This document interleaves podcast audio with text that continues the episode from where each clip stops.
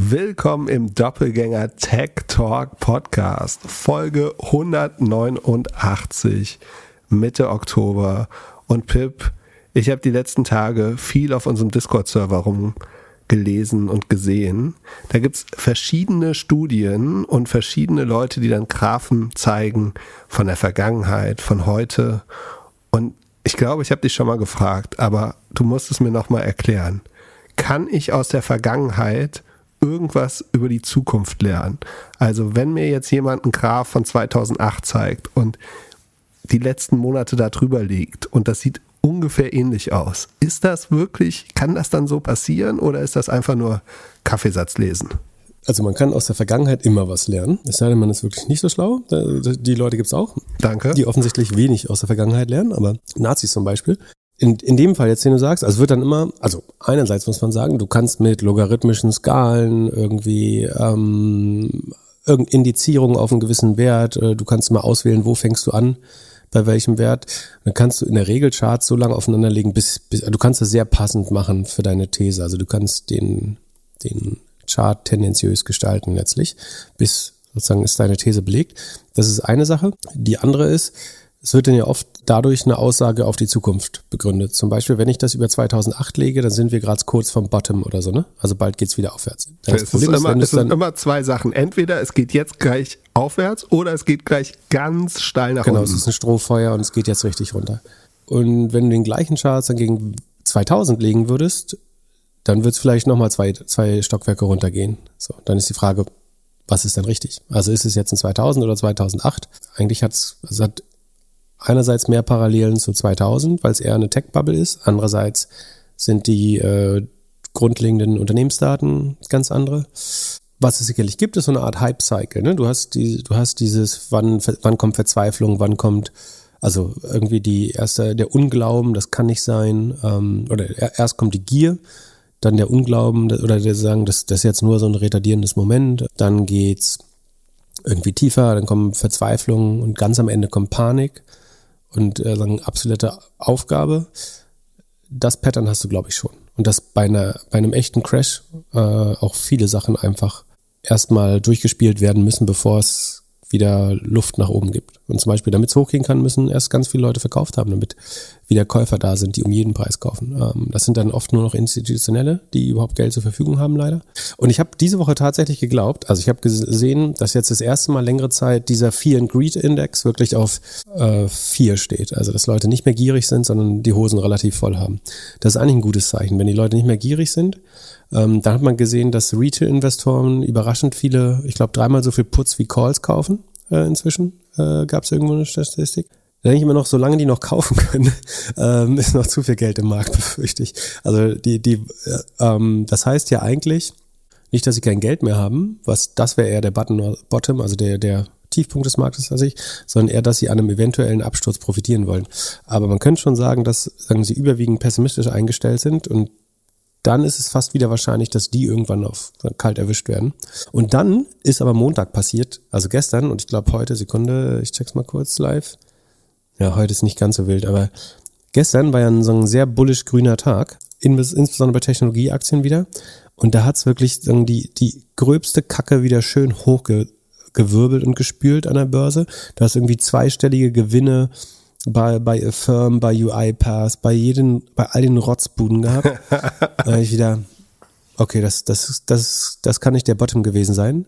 Wenn das erste, was Leute kaufen, diese ganzen äh, Schrottfirmen, die, die, die wirklich kein gangbares Geschäftsmodell haben, wenn das noch zuerst gekauft wird, dann gibt's noch so viele Leute mit, mit Geld und keine Ahnung. Man müsste, man müsste jetzt nochmal schauen, das habe ich leider im Vorfeld nicht gemacht, aber man könnte nochmal schauen, und die Daten sind doch immer zu verzögert dafür eigentlich. Das sieht man immer erst sehr weit im Nachhinein. Ähm, die Nutzung von Hebeln ist immer noch ein gutes Beispiel für, ähm, sagen, wenn, wenn das stark abgebaut ist, sagen das gehebelte Kapital durch insbesondere Retail-Anleger, das wäre auch noch ein ganz gutes Zeichen, äh, ob es hoch oder runter geht. Wenn die Leute einfach alle ihre Margin Calls bekommen haben, dann ist auch ein bisschen Luft da, um wieder solide anzulegen, weil dann gibt es irgendwann, es gibt ja einen beständigen Kaufdruck von den Sparplänen. So, da werden vielleicht auch mal ein paar von ausgesetzt inzwischen, was ich für falsch hielte. Also es gibt immer glücklicherweise, dadurch, dass es ein paar super rationale, unemotionale Investorinnen gibt, die ihren Sparplan einfach ausführen. Da hast du eigentlich immer eine Grundnachfrage nach Aktien. Und schlaue Investoren würden bei den jetzigen Kursen vielleicht nicht mehr zwangsläufig ihre Aktien verkaufen. Das heißt, sobald wirklich die ganze Luft raus ist, müsste es eigentlich automatisch wieder hochgehen. Dazu, aber ich befürchte halt, es werden jetzt im Q3 und Q4 nochmal brutale Schreckensnachrichten von, weil bis, was bisher noch gar nicht so richtig äh, ge, geplanscht ist, sind die Unternehmensergebnisse. Also die Zahlen sahen ja bisher noch relativ gut aus. Und ich glaube, da kommt jetzt nochmal eine schöne Backpfeife.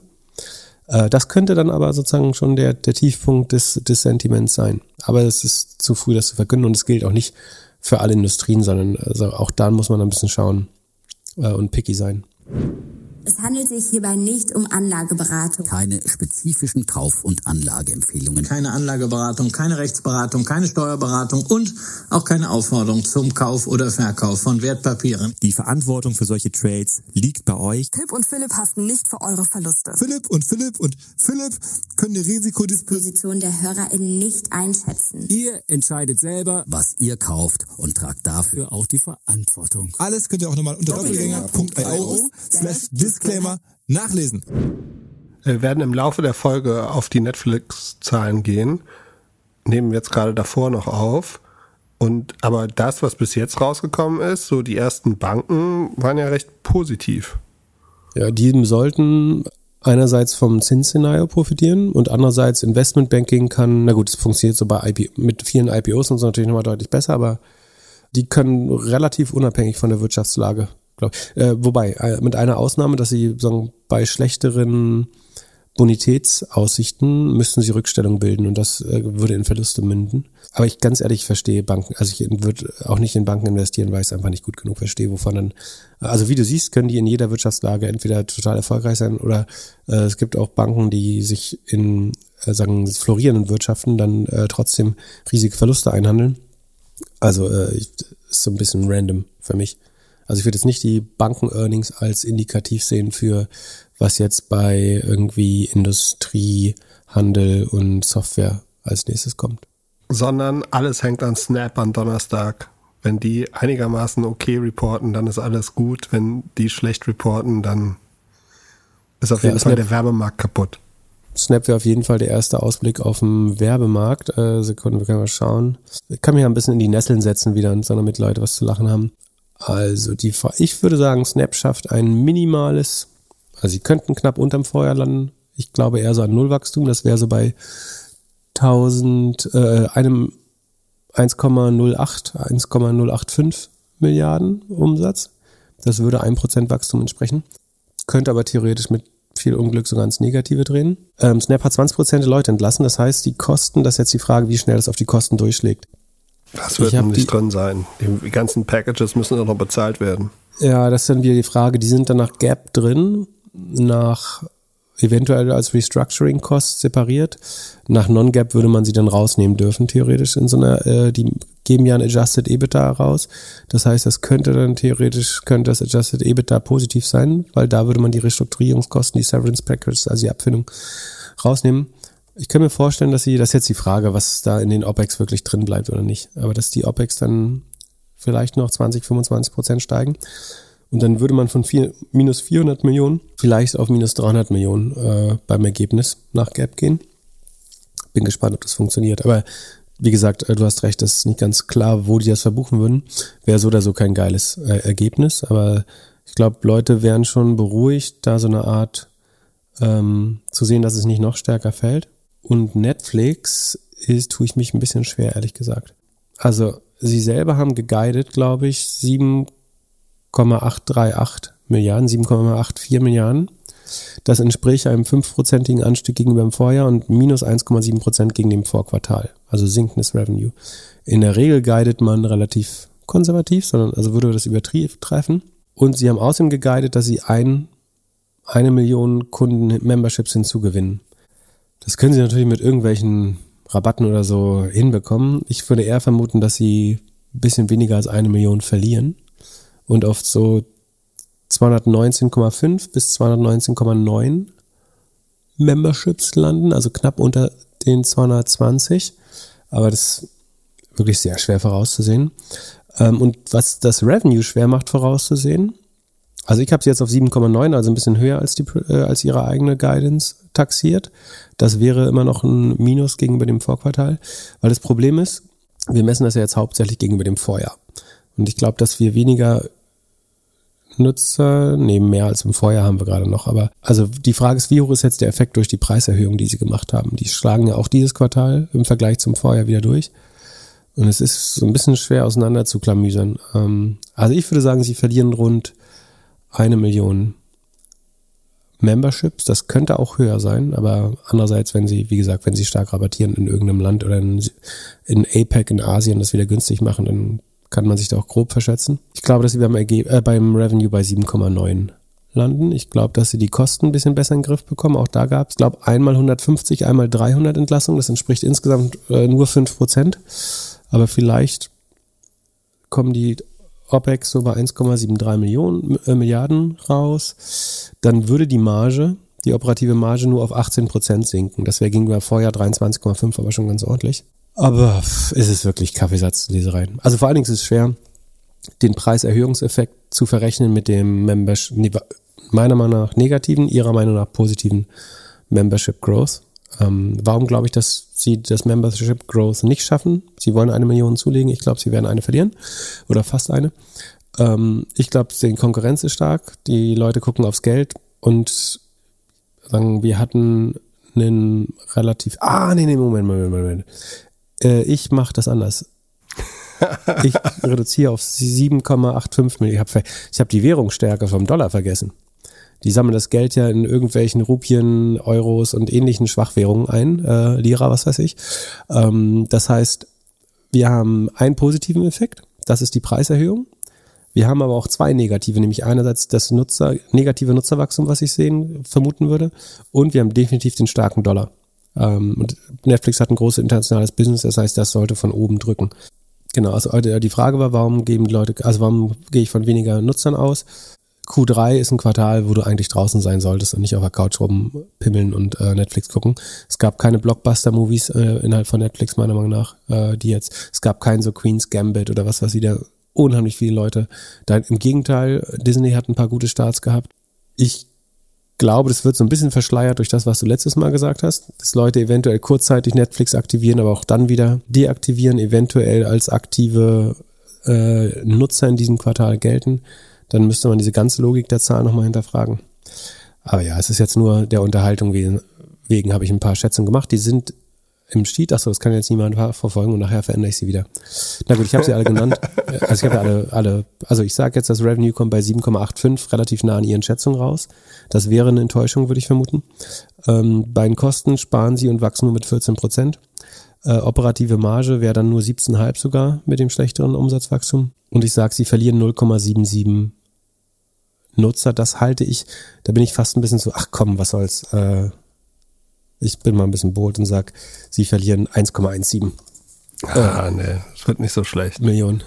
Wird nicht so schlecht. Ich glaube, es wird sogar noch schlimmer. Aber ich kann mich gut hören. Also achso, und dann äh, pro forma, wobei, wenn ihr es morgen hört, ist die ganze Opportunity eh tot. Ähm, ich habe wie viel? Ich habe hier in dem Spaßdepot bin ich 200 Stück Netflix Short, muss man auch dazu sagen. Das ist gerade 24,5 Prozent im Minus. Wenn das weitergeht, wäre doof. ähm, 24 Prozent im Minus meinst du, äh, das ist im Minus, weil die Aktie sich seitdem nach oben bewegt hat? Genau, die ist wahrscheinlich so 20, 22 Prozent gestiegen. Ja, dann kommen so ein bisschen Haltekosten dazu und dann ist mein Kontrakt dann eben, äh, sieht eher schlecht aus. Und glaubst du, Netflix und andere Streamer merken, äh, dass bald Fußball gespielt wird? Ah ja, das wäre vielleicht auch noch ein Grund, dass Leute dann eher so irgendwie, wo wird die Fußball-WM? Haben die öffentlich-rechtlichen den Kontrakt bekommen, oder? Wahrscheinlich. Äh, ich glaube ja, doch ARD machen Berichterstattung. Die mussten sich verpflichten, dass sie niemand, niemanden besuchen zu Hause im Katar. Und insbesondere keine äh, Arbeitsunterkünfte. Oh. Keine Kirchen, keine Schulen, keine öffentlichen Gebäude filmen. Komisches Land, wo man die Gebäude nicht filmen kann und keine Menschen interviewen. Pff. Schon, ähm, naja, also ich fände gut, wenn die nächste Fußball-WM im Weltraum ist vielleicht.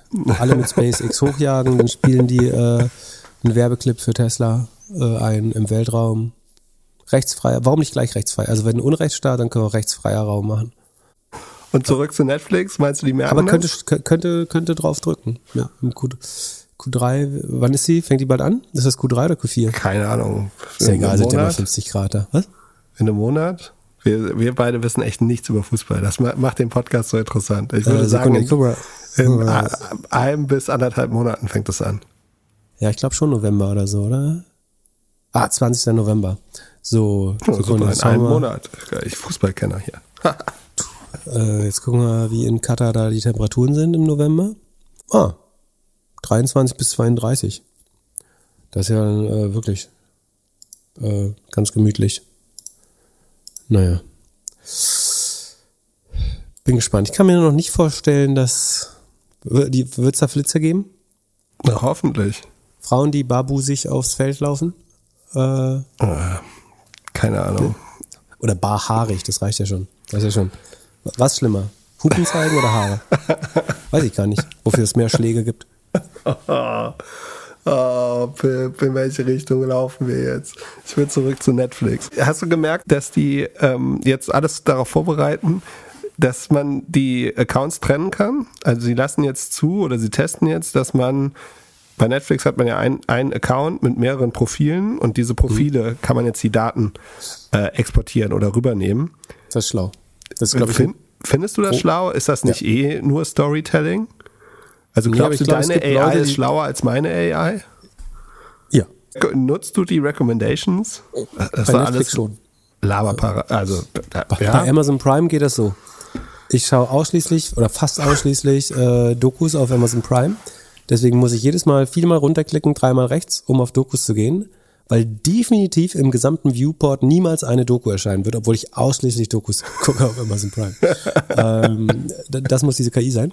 Und ich finde das gut, weil es glaubt, glaube glaub ich, Leute, die gar nicht das Geld äh, abhält davon, Netflix ähm, zu, zu wechseln, die Account, seinen Account daraus zu exportieren, sondern dass sie tatsächlich ihre History nicht verlieren. Also ich hätte vor, also weißt du, ich bin ja so ein, so ein bisschen gestörter Mensch, der immer zum Beispiel Serien, auch wenn die schlecht sind nach der zweiten Folge, muss ich die trotzdem zu Ende schauen. Einfach damit die zu Ende geguckt sind, so OCD-mäßig. Und ich glaube, es gibt schon ein paar Leute, die das, äh, die irgendwie so ein bisschen autistisch veranlagt sind, dass die brauchen, also die wollen nicht, dass da nochmal irgendwie Game of Thrones als ungesehen steht. Wirklich. Oder tut's. Ja. Würde mich hart nerven. Ach du meine Güte. Gut. Meine Prediction Ich glaube, es ist ein guter Anreiz zu sagen, es wird einfacher, die Accounts zu trennen. Äh, ja, also meine Hast du mich Prediction ausgelacht gerade? Na, Ich nein, rede hier ich über meine mit- innersten. Gefühle und du lachst mich aus. Nein, nein, nein. Aber meine Prediction zu Netflix ist, dieses Quartal wird besser als erwartet, nächstes Quartal wird schlechter als erwartet und dann rollen sie weltweit aus, dass es keine Shared Accounts mehr gibt und springen 10 bis 20 Prozent mit den Usern nach oben. Denn was macht eine Familie mit fünf Kindern? Bitte? Ja, es gibt ein Family Account. Ja, was denkst du denn, wie Shared Accounts sind? Hä? Ja, kostet halt So, mehr. Mit, mit ID Now dann? Oder wie, wie soll das funktionieren? Ja, äh, aber du kannst ja, also du wirst ja schon austrennen können, also zum Beispiel Sky schafft das ja sehr gut, irgendwie komplett zu limitieren, auf wie viel Devices du das äh, irgendwie abspielst. Und das werden sie auch machen. Okay. Also komm, du gibst mal Gegenschätzungen an. Ähm, also Netflix eigene Prediction und das sind auch die Analystenschätzungen, wenn ich mich nicht irre, ist 7,84. Ich habe 7,85 gesagt. Over oder under? Over, alles over, Mehr. was du sagst. Okay. Und du glaubst, sie gewinnen Nutzer hinzu? Ja. Okay.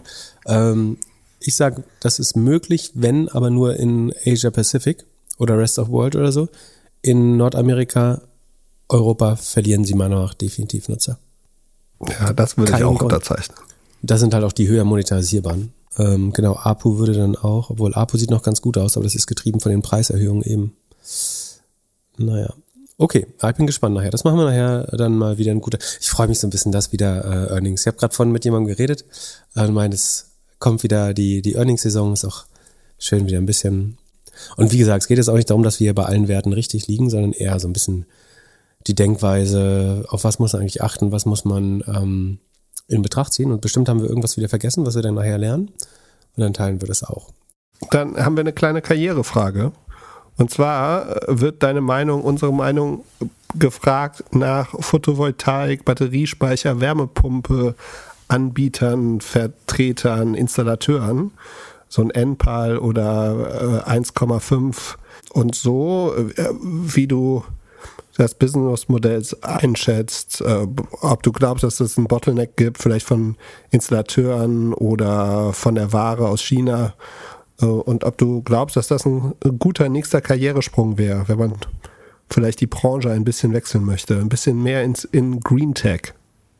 Ich glaube, dass die allermeisten Green Tech Modelle, insbesondere Energieerzeugung, kurz- und mittelfristig ähm, exzellente Jobchancen bieten. Ähm, ich glaube, das wird so in jeder, in jeder Konjunkturphase gefundet äh, werden. Das wird zur Not mit staatlichen Mitteln gepampert werden. Ähm, es gibt absolute Jobarmut in dem Bereich, Installateure, ähm, aber auch die Leute, die das vertreiben können, die ähm, irgendwie, keine Ahnung, Ingenieursberufe, die das machen, die Leute, die zum Beispiel Wärmegutachten für Häuser erstellen. All sowas ist, glaube ich, alles schlau. Ähm, brauchen wir auch alles. So, wenn das irgendwie effizienter heizen ist ein Problem, aber so wie viel wir dann so von wie wir die Hitze dann auch weiter nutzen. Ich habe übrigens, hast du die Heizung schon mal angemacht? Mhm. Ich habe hab die Heizung noch nicht an. Was ich, was, was ich durch so ein komisches Tempometer, was ich hier aufgestellt habe, gemerkt habe, ist, dass äh, die, die Luft über meinem Computer auf jeden Fall stabil 28 Grad ist, obwohl ich nicht äh, heize. Vielleicht ist das auch der Grund, warum ich nicht heizen muss, dass den, fast den ganzen Tag mein Computer an ist äh, und da Abluft irgendwie mit 42 Grad wahrscheinlich rauskommt. Äh, ähm, was sagt, aber das ist voll gut, die Abwärme zu nutzen, um die Wohnung zu heizen. Ja, genau, das ist äh, die Ausrede. Vielleicht stellen wir einfach einen Bitcoin-Miner in, jede, in jedes Zimmer.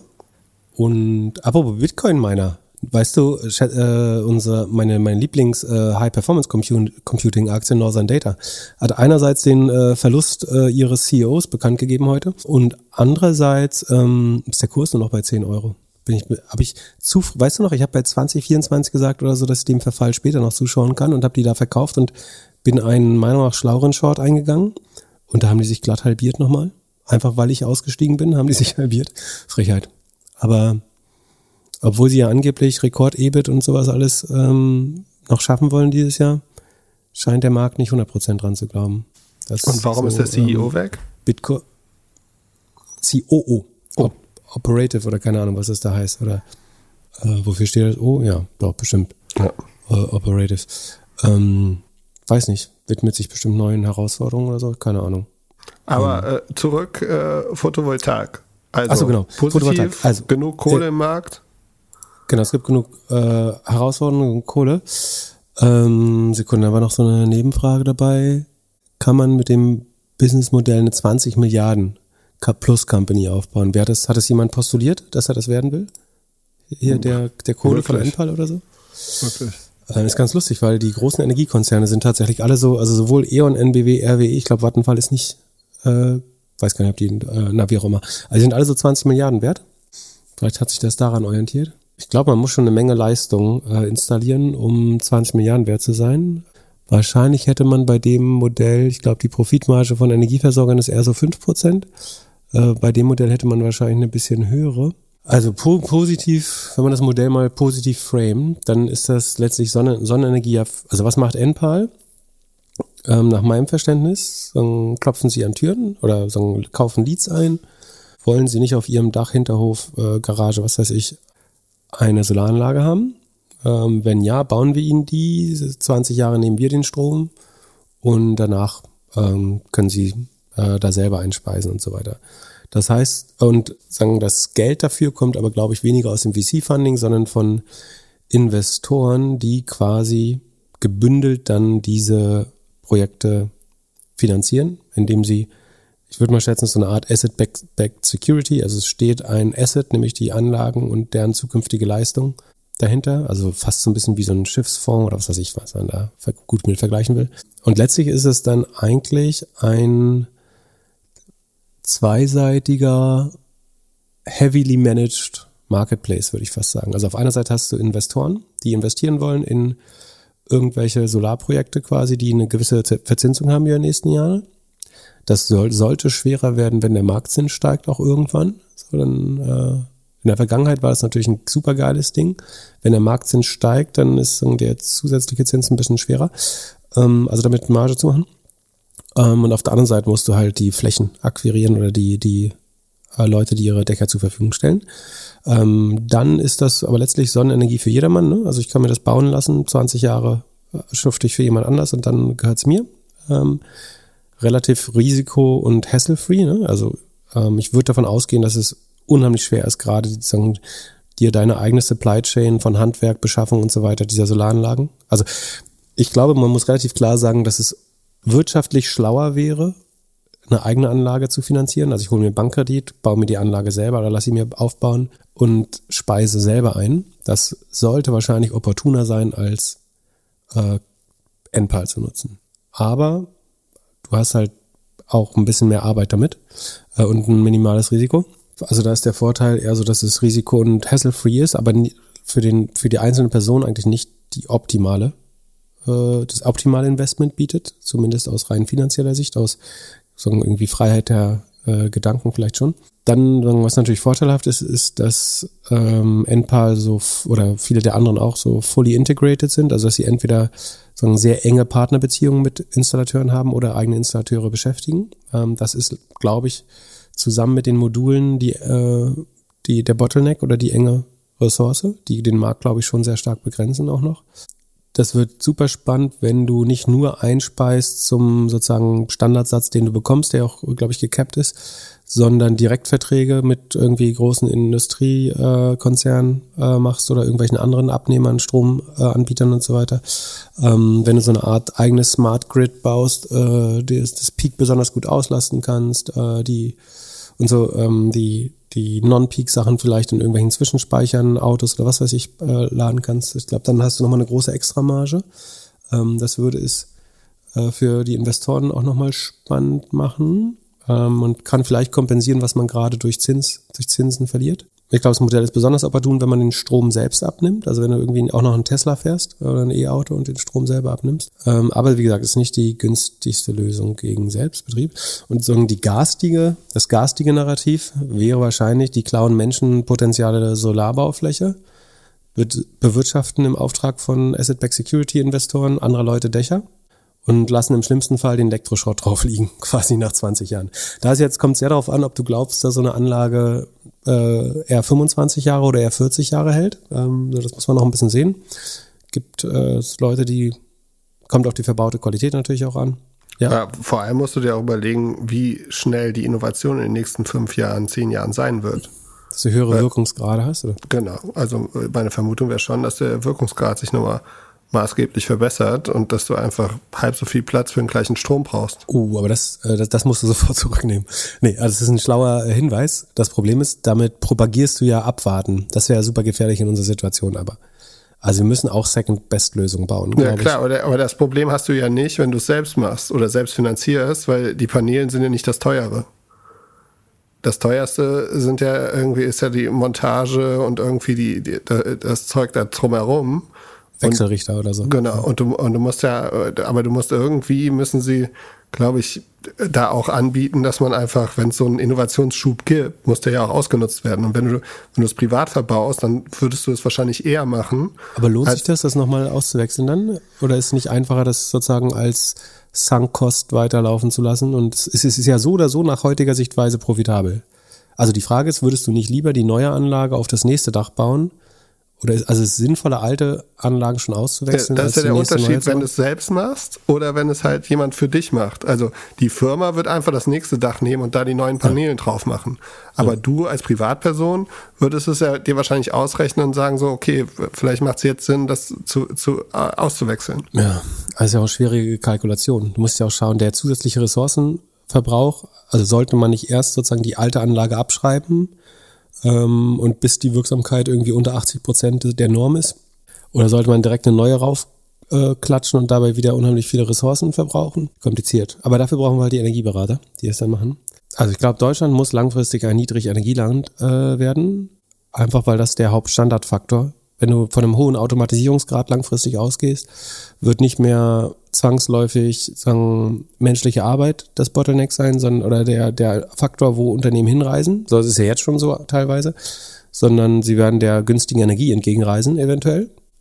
Das heißt, wir müssen sagen, Billigstromland werden. Dazu musst du eigentlich sagen, zu großen Teilen aus erneuerbaren Energien äh, den Strom äh, beziehen und entsprechende Speichertechnologien haben, um die Peaks auszugleichen oder die, die Volatilität äh, im Stromverbrauch anzupassen, Smart Meter und dies und das. Das wäre sehr wünschenswert. Ähm, und der Weg dahin wäre eigentlich, dass du möglichst viele Menschen dazu enablest, alle Flächen, die wir zur Verfügung haben, auf, Dächern und so weiter, überall, wo das geht. Das geht dann bei Mehrfamilienhäusern und so ist immer super kompliziert, aber theoretisch müsste man es so einfach wie möglich machen, dass so viel wie möglich Solarkapazität installiert wird auf Flächen, die sowieso versiegelt sind, ähm, sowieso da sind. Und vielleicht auch eben dann ein Investmentkalkül zu fördern oder zu äh, incentivieren, dass Leute halt statt die nächste irgendwie das nächste Luxus-Penthouse zu bauen, obwohl wir brauchen auch Wohnraum, aber also dass Immobilien nicht mehr das einzige, sozusagen, die einzige Altersvorsorge des kleinen Mannes ist, sondern warum kann ich nicht einfach mir irgendwo eine Dachfläche mieten und eine Solaranlage aufstellen? Und das kann, müsste doch eine ähnliche Rendite erwirtschaften können wie Immobilien. Ähm, wenn man davon ausgeht, dass sagen die, das ist halt ein bisschen die Frage, ob wie weit die, ob Spekulation der, also die, der Anstieg der Immobilienpreise immer weiter noch dauerhaft so stark einkalkulierbar ist oder ob man irgendwann dann doch nur die äh, Mietrendite hat. Aber das, das wäre eigentlich, glaube ich, ganz geil, wenn du quasi als zusätzliche Anlageklasse neben Immobilien sagst, so, dass Leute halt erzählen, oh, ich habe hier drei Mietwohnungen und fünf Solaranlagen oder Foto, Photovoltaikanlagen. Äh, und die kommen alle so bei irgendwie äh, 7,8 Prozent im Jahr raus oder so, mit ein bisschen Glück. Gab es da nicht mal so Firmen, die in irgendwelchen Shopping-Malls damit geworben haben, dass man so Windräder äh, in die investieren sollte? Ja, Proton oder so. Hießen die Proton? Proton äh, oder ja, ich weiß. Ähm, ja, ich glaube, es hat für die meisten nicht so gut funktioniert. Ähm, das ist nämlich so das andere Problem, dass wenn wir das so hinbekommen, also wir schaffen es durch entweder Förderprogramme oder ähm, einfach mehr zur Verfügungstellung von Flächenvereinfachung, wenn wir dann so viel äh, Kapazität aufbauen, dass wir wirklich ein Niedrigenergieland werden oder vielleicht sogar Überkapazität haben, dass wir dann wieder anfangen müssen, äh, Bitcoins zu meinen oder so, um die abzubauen, ähm, dann sinkt ja der Strom Richtung zwei drei Cent. So, ich glaube, das ist so die marginale, äh, der marginale Strompreis von, von Wind und Solar, wenn ich mich nicht irre. Und dann hast du natürlich das Investmentkalkül von ganz vielen Leuten kaputt gemacht. Also die, die jetzt kurzfristig mit richtig geilen Einspeisevergütungen äh, rechnen oder das vergleichen mit, ich kann meinen Tesla damit äh, tanken und vergleiche das mit dem Dieselpreis und was weiß ich. Und dann hast du auf einmal nur noch drei Cent teuren Strom. Und dann ist deine Solaranlage eventuell nicht mehr so eine Cashmaschine. Das heißt, wie, wie schaffst du es, das Incentive lang genug hochzuhalten, dass wir die Kapazität voll aufbauen? und es dann aber nicht so kippt, dass Leute auf einmal im schlimmsten Fall verschuldet bleiben und 80 Jahre brauchen, um ihre Photovoltaikanlage, die gar nicht 80 Jahre funktioniert, ähm, zu, zu amortisieren. Ähm, für den Fall ist natürlich dann schon risikofrei wie der Enpal. Zurück zur Frage. Wir haben Arbeitgeber. also man muss noch sagen, ganz kurz, wir, wir haben noch gar keine Ahnung von, aber der ähm, Alex Graf bei Kassenzone hat doch, äh, heißt Energiezone oder so? Ich weiß nicht. Ja. Aber der hat doch so eine, so eine also Energiegespräche-Reihe. Äh, da wird sowas von Leuten besprochen, die viel mehr Ahnung äh, davon haben. Wen das wirklich interessiert, der sollte sich vielleicht äh, da kompetenten Menschen dazu anhören. Und Aber zurück, 20 Milliarden bin ich ein bisschen skeptisch, ehrlich gesagt. Ähm, weil du hast, glaube ich, zu viele Player im Energiemarkt. Dann, äh, also es wird, äh, es gibt ja, un, obwohl du kannst die konsolidieren. Es gibt unheimlich viele so mittelständische kleine Sachen, die irgendwie in irgendeinem Landkreis, in, äh, keine Ahnung, Main-Kinzig-Kreis, was weiß ich. In, in jedem Kaff gibt's eigentlich so einen kleinen Solarfürsten, äh, der das gleiche wie Enpal in klein macht. Nur mit erstmal irgendwie in der lokalen Mall paar Leute über den Tisch zieht und äh, deren, denen die Solaranlagen äh, mit irgendeinem Finanzierungsvertrag andreht. Und im Moment ist der Markt sehr fragmentiert. Ich würde sagen, du kannst ein 20 Milliarden Unternehmen aufbauen, wenn du 100% integriert bist. Der Teil, der meiner Meinung nach bei Enpal noch fehlt, ist die Produktion. Das heißt, ich glaube, die Sourcen in China und theoretisch müsstest du selber produzieren, ähm, um da genug Unabhängigkeit zu haben.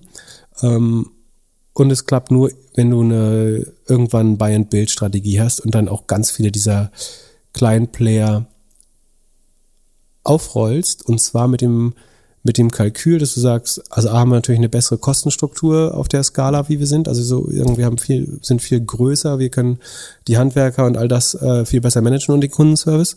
Äh, und vor allen Dingen durch dieses eigene Smart Grid, also dass du irgendwie deinen eigenen Energiemarktplatz baust, wenn du, sagen wir, wenn Enpal auf die, die Größe kommt, dass sie irgendwie von der Einspeiseleistung irgendwie äh, drei, vier, fünf Prozent von einem der großen Energieversorger schaffen, dann kannst du halt so eine Art eigenen Energiemarktplatz machen. Und dann kannst du sagen, wir kaufen jetzt die Kleinen auf und durch den Anschluss an den Energiemarktplatz haben wir quasi besseres Yield-Management für die eingespeiste Energie.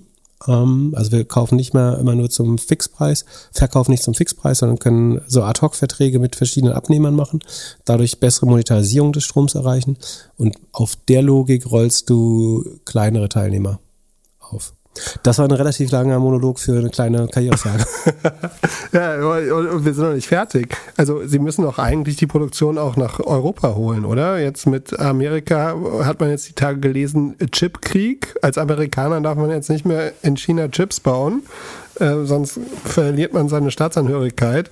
So, da, da und äh, es kommt doch alles aus China. Also der, das Schlimmste, was da passieren kann, ist, dass wir irgendwann keine Ware mehr bekommen. Oder wir generell. Wir kriegen von, von, von Russland kein, kein Gas mehr und äh, aus China kriegen wir keinen keinen Plastikschrott mehr oder keine Paneelen und alle anderen Sachen. Ja, das wäre so ein bisschen die Gefahr bei einem sagen, sich zuspitzenden Konflikt mit China, dass es hätte so viele negative Auswirkungen, dass Solar eigentlich nur ein kleiner Aspekt davon wäre. dann würde die, die größere Energiepolitik, die wir da vorhaben im nächsten Jahr, natürlich hart boykottieren oder sabotieren, wenn China einfach keine Paneele mehr liefert. Ähm, ich kann mir nicht vorstellen, dass man in ein Sanktionsregime kommt, wie wir es gerade mit Russland haben, mit China.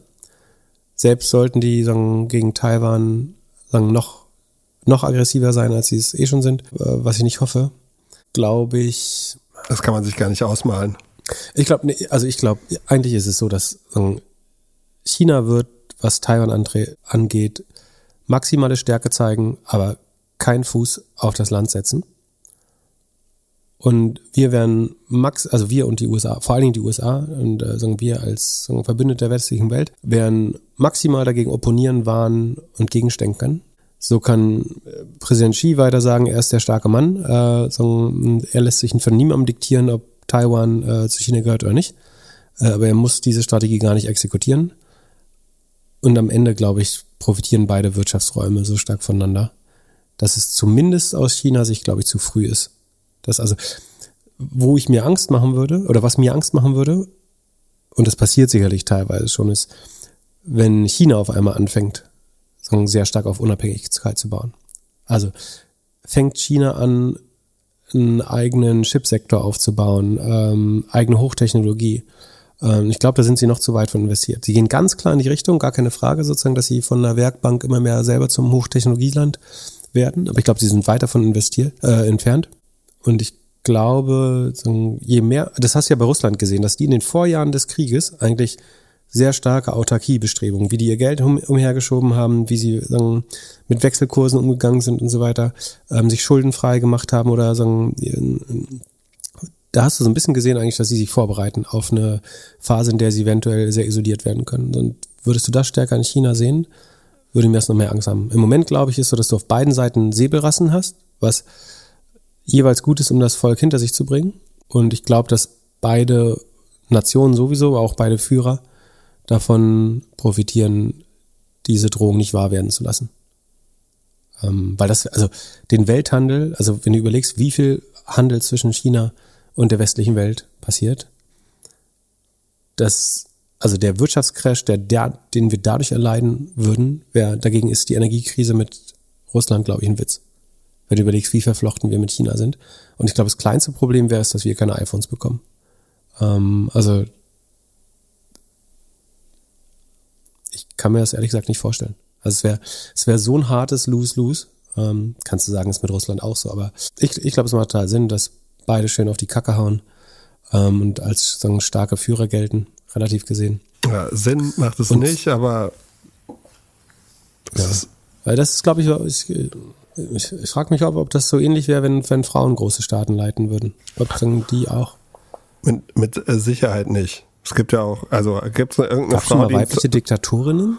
Ja, oder gibt es irgendwelche oder? Frauen, die irgendein Social Network gerne kaufen würden? Also ist das jetzt die Überleitung zu, ja. zu je? Ja, aber, das ist, pass auf, äh, noch bessere Überleitung. Also, äh, weltpolitisch soll es dir Sorgen machen, wenn ein Staat starke Autarkiebestrebungen macht, also sich schon vorsorglich unabhängig macht, gewisse Kernindustrien sichert, gewisse Supply Chains ähm, sozusagen re repatriiert, also nationalisiert. Und als Kooperationspartner von sagen Celebrities solltest du dir immer anfangen, Sorgen zu machen, wenn jemand sich umbenennt. Also das heißt in der Regel, Dinge werden für bestehende Kooperationspartner nicht besser, wenn jemand seinen Namen ändert. Okay, gib mal ein paar Beispiele. Wer hat sich bis jetzt umbenannt? Äh, Prince, Snoop Dogg. Aber es war in der Regel, um die alten Plattenlabels abzu, äh, abzuschütteln, oder? P. Diddy. P. Diddy ist bisher, ist, hat seine Höhen und Tiefen gehabt. Mit dem kann man immer noch zusammenarbeiten. Aber ich glaube, die haben sich auch immer umbenannt, weil sozusagen die Rechte für gewisse Namen bei dem ihrem letzten Label sitzen. Und dann sagst du, ich bin eine neue Person, ähm, ein neuer Künstler und dann darf ich das Label wechseln. Hat sich Dieter Bohlen schon umbenannt? Äh, oh, der hat auch äh, großen Beitrag zum. Aber das nichts diskutieren wir nicht, oder? Das, nein, äh, das war auf irgendeiner Entrepreneurs-Konferenz, da, da haben wir nichts mit zu tun. Aber äh, ja, Jay hat auf jeden Fall auch seine Höhen und Tiefen, eher seine Tiefen. Der hat sich ja, In letzter Zeit hat er eigentlich nur Tiefen, wenn man genau. das ist so genau unfassbar. oder? Das ist also so unfassbar. Vor allem der, also ich kann mich an die ersten beiden Platten erinnern, wie ich die noch als CDs gekauft habe. Ich kann mich erinnern, wie ich den aus 2012 oder 2011 gewesen sein live gesehen habe. Oder hat er noch mit, mit dem Rucksack gerappt auf der Bühne. Und damals war der ja schon verrückt. aber 2000 wann? 2011. Das ist ja relativ spät. War, der war der nicht vorher schon lange, der war, sie konnten, Der, der war vorher schon groß. aber Aber schon der war, ewig der Producer von, äh, von vielen Bands, als er noch im Hintergrund war, oder? ja, ja, die erste Platte kam, glaube ich, 2004.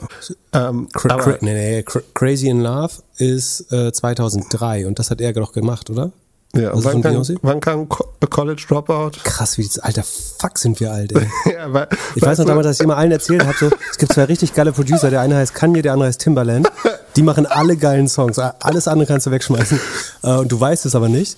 Und dann sind die so nach und nach beide, so Timbaland und äh, Kanye, sind dann erst selber nach oben gekommen, nachdem sie jahrelang Auftragsproduktion gemacht haben letztlich oder Artists produziert haben. Ja, und jetzt, jetzt, ich gerade jetzt, jetzt, hab ich Crazy in noch, Love ist von 2003. Das ist 20 Jahre her. Oh, vor allem jetzt, jetzt noch eins, oh, da, damit du dich richtig alt fühlst. Was denkst du, wie alt ist Eminem? Äh, 50. 50? What the fuck, ey.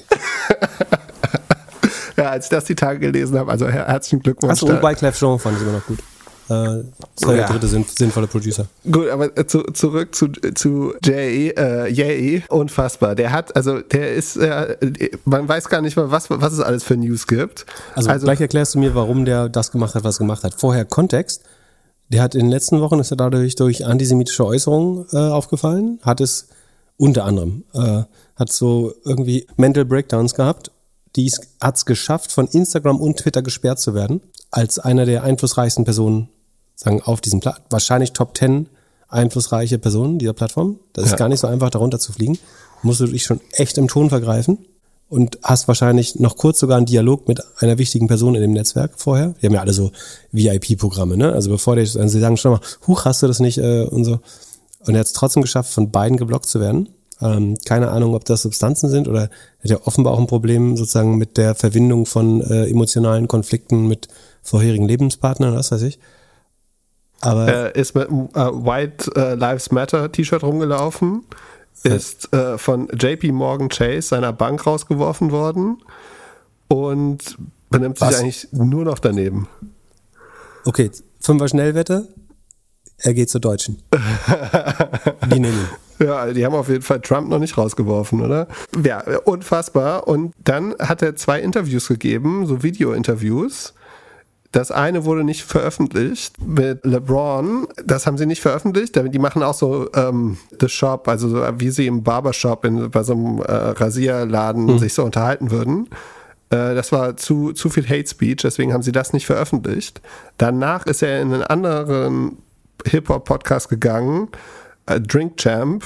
Da reden sie dr- dreieinhalb Stunden. Ich habe das am Montag noch gepostet bei uns auf Discord und meinte so, das schaue ich mir nicht an. Tag später wurde es runtergenommen. Da äh, labert er auch so viel Schwachsinn. Und äh, jetzt kam die Woche noch raus, dass er Parler kaufen möchte.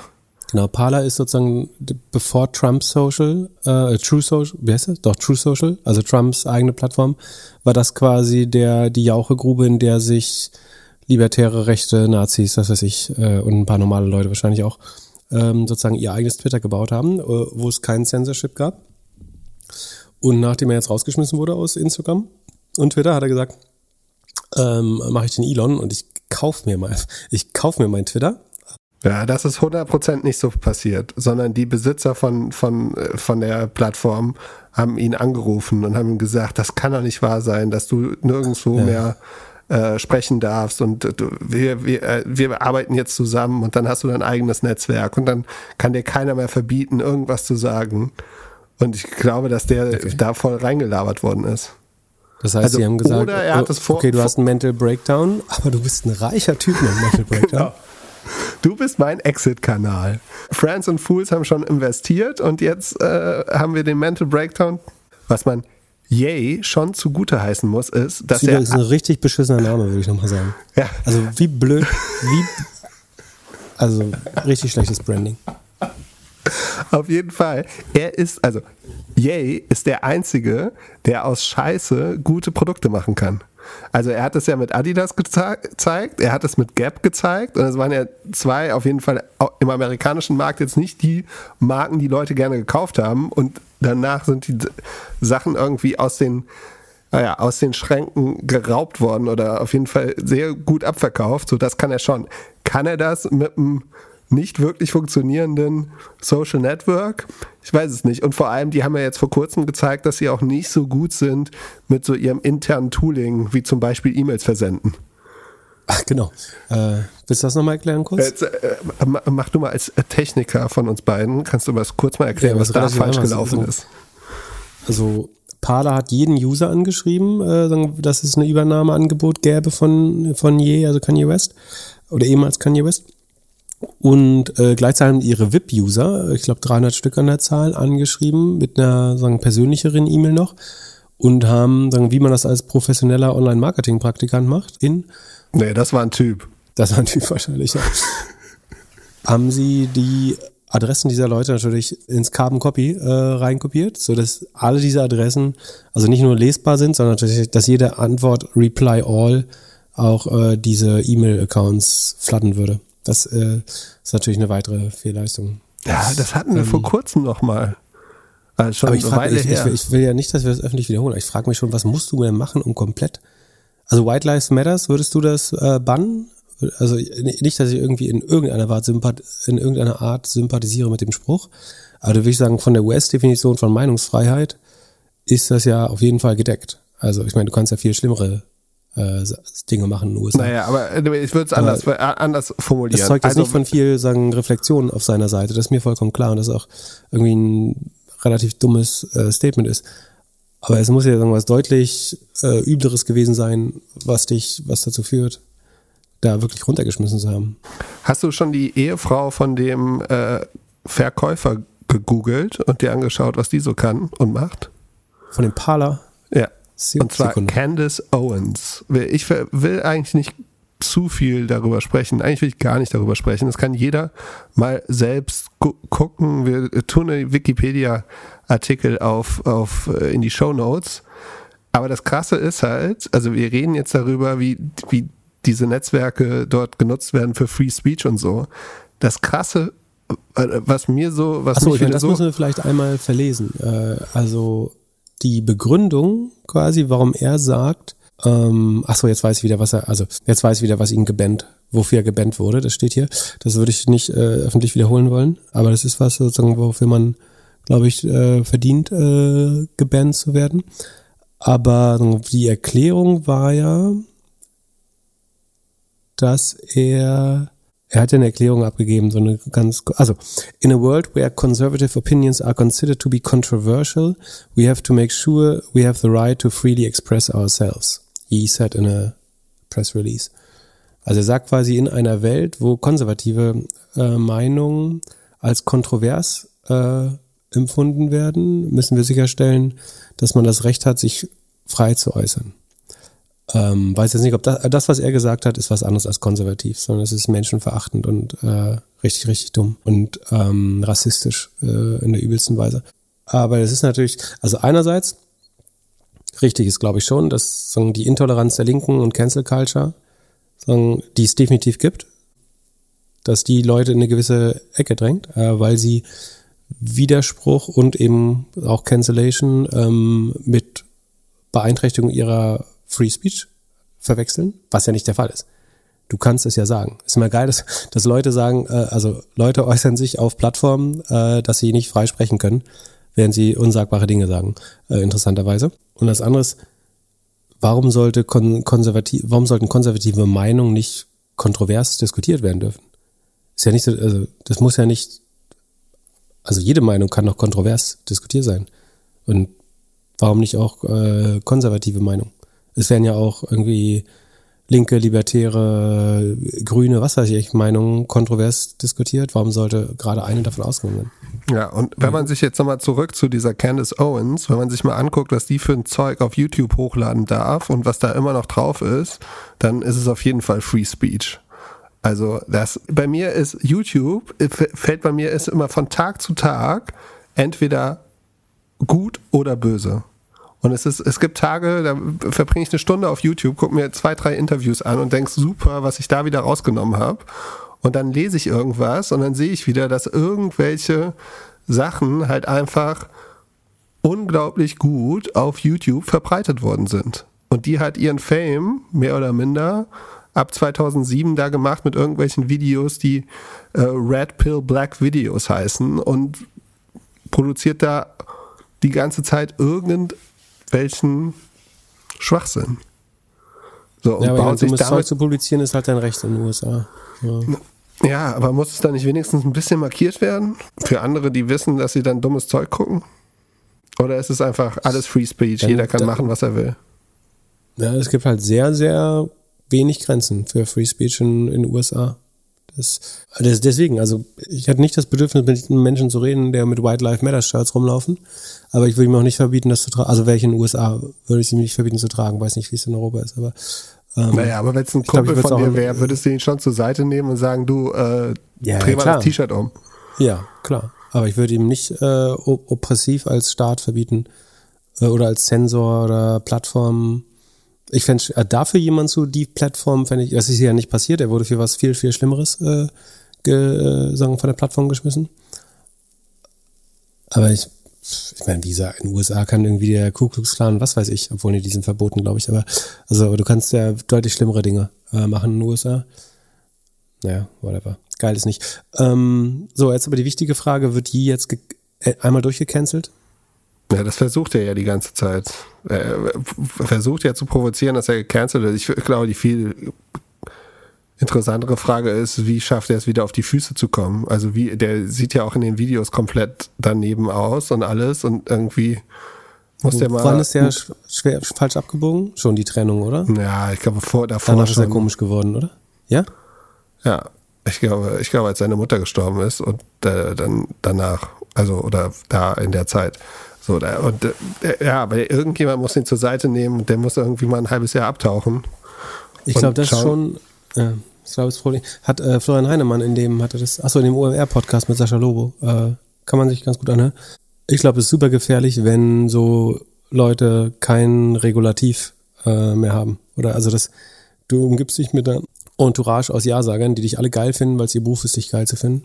Und die Mutter war vielleicht die letzte, die ihn sozusagen trotzdem äh, mal an Ohren gezogen hat, wenn er was Dummes gesagt hat. Okay, ist jetzt viel Mutmaßung, müssen wir auch nicht tief ins Aber ich finde es, äh, ich glaube, es ist unheimlich schwer, wenn du immer erfolgreicher und immer reicher wirst, noch Leute zu haben. Äh, ich bin zum Beispiel super glücklich, dass es so eine Leute in meinem Leben gibt, die irgendwie sehr weit, oder nicht sehr weit, aber ähm, sagen eher in meiner Vergangenheit verortet sind, aber die mich so brutal auslachen, wenn ich was wirklich Dummes oder Arrogantes mal sagen sollte äh, und mir auch die Ohren lang ziehen. Ähm, und ich glaube, es haben, es gibt Leute, die es äh, verloren haben.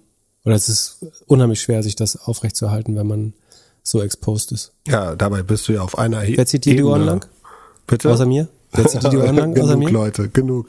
Ja? Alle, die mir morgen wieder irgendwelche Sprachnachrichten schicken. Wir, wir lassen mal die, die zwei Fragen, zwei nächsten Fragen überspringen wir mal. Lass mal, nee, wir machen heute mal einen Marathon. Komm, Na, hast du, hast du eine Deadline? Ach Gott, oh Gott. Äh, gehen, so eine, so eine schöne, La sind, sind, wir, sind wir eigentlich Lager? Lustig, die Earnings-Saison beginnt und wir machen einen auf Lager-Podcast. Warte mal, guck mal, was wir. Nee, also wir skippen nicht Beyond Meat. Come on. Okay, wir machen Beyond Meat ganz schnell. Ja, wir machen jetzt äh, die Pips News Rubrik. Alle Sachen, die Pip in den Nachrichten freuen und andere Leute schlechte Laune machen. Genau, also Beyond Meat hat äh, reichlich spät, also kurz vor den Earnings, äh, bekannt gegeben, dass sie hoch ähm, ihre, ihre Umsatzziele nicht erreichen werden, sondern statt, ich weiß gar nicht, was die vorherigen waren, aber ich kann, ich kann sagen, was das vorherige Beyond äh, ist im Sheet. Also im letzten Quartal hat man noch 147 Millionen Umsatz gemacht und der halbiert sich nicht ganz, aber fällt auf 82 Millionen, was im Vergleich zum Vorquartal ein Abfall um 23 Prozent ist. Ähm, also deutlich verfehlt. Ähm, ich, wie gesagt, ich kenne jetzt die vorherige Schätzung nicht, aber äh, es ist ein starkes negatives Wachstum, obwohl Geschäfte wieder aufhaben, was sie, sie haben immer als, äh, als Ausrede genommen, äh, durch Covid sind die ganzen ähm, Läden nicht offen, deswegen können sie nicht genug Fleisch verkaufen. Jetzt sind die Läden offen, die Leute sind draußen und trotzdem sinkt der Umsatz um 23 Prozent. Grund ist natürlich sagen, die Konkurrenzsituation äh, hauptsächlich. Ähm, und sie verlieren CFO, ähm, hier der Nasenbeißer geht, glaube ich, auch. Ähm, sie lassen 200 Leute gehen, das wären 19 Prozent äh, Reduction in Force, RIF, wie das so immer nett genannt wird. Also 20 Prozent der Leute lassen sie gehen. Und daraufhin sinkt die Aktie äh, nochmal deutlich weiter. Und dann haben wir, ähm, gibt's äh, dem Ansch nee, nicht dem Anschein nach, sondern Axios berichtet, ähm, dass die, die letzte GAFAM Company, von der wir noch keine Layoffs reported bekommen haben, ist ja Microsoft und auch Microsoft hat jetzt eine Reduktion der Workforce äh, bekannt gegeben. Ähm, es soll um etwas unter 1000 äh, Angestellte gehen. Das ist für Microsoft-Verhältnisse wirklich äh, nicht unheimlich viel, aber es geht sozusagen komplett durch die Organisation. Vielleicht sogar, sogar ein bisschen gewollte Verschlankung ähm, oder dass man die, die Möglichkeit nutzt. Und das andere, was ich im Zusammenhang sehen würde, ist auch Salesforce äh, berichtet äh, Protocol.com lässt Leute gehen, auch hier nur 90 Leute. Äh, das ist das kommt in die News. 90 ja, Leute. Ja. ja gut, aber die Firmen waren immer im Wachstumsmodus. Also Salesforce hat insgesamt 73.000 Angestellte. Das ist natürlich brutal. Ähm, das heißt, 90 Leute sind nicht viel. Es gibt einen Hiring Freeze außerdem. So, und was mir, was sagt ihr das, wenn Microsoft und Salesforce jetzt sagen, ich will es nicht über äh, strapazieren, aber doch ein paar Leute entlassen äh, erstmals, obwohl sie sonst immer Netto-Hirer waren? Dass die Zahlen nicht so gut sind, wie sie sie erwartet haben. Kränke die Softwarebranche? Ja, ich glaube, also es, dauert noch ein bisschen. Also äh, vor, vor allem alle Firmen, die halt nach Seeds verkaufen. Da gehört ja Microsoft und Salesforce auf jeden Fall dazu. Die mhm. müssten ja die 10, 20 Prozent Layoffs ein paar Monate später merken. Also stell dir vor, Netflix, wie viele Leute hat Netflix entlassen? Äh, die haben, glaube ich, so 9% oder so. Wenn ich genau, stell dir vor, 9% verlassen Netflix. Ach nee, nur 450, 5% schon. Oder 5% verlassen Netflix, dann braucht Netflix ja auch im schlimmsten Fall 5% weniger Microsoft, 5% weniger Salesforce.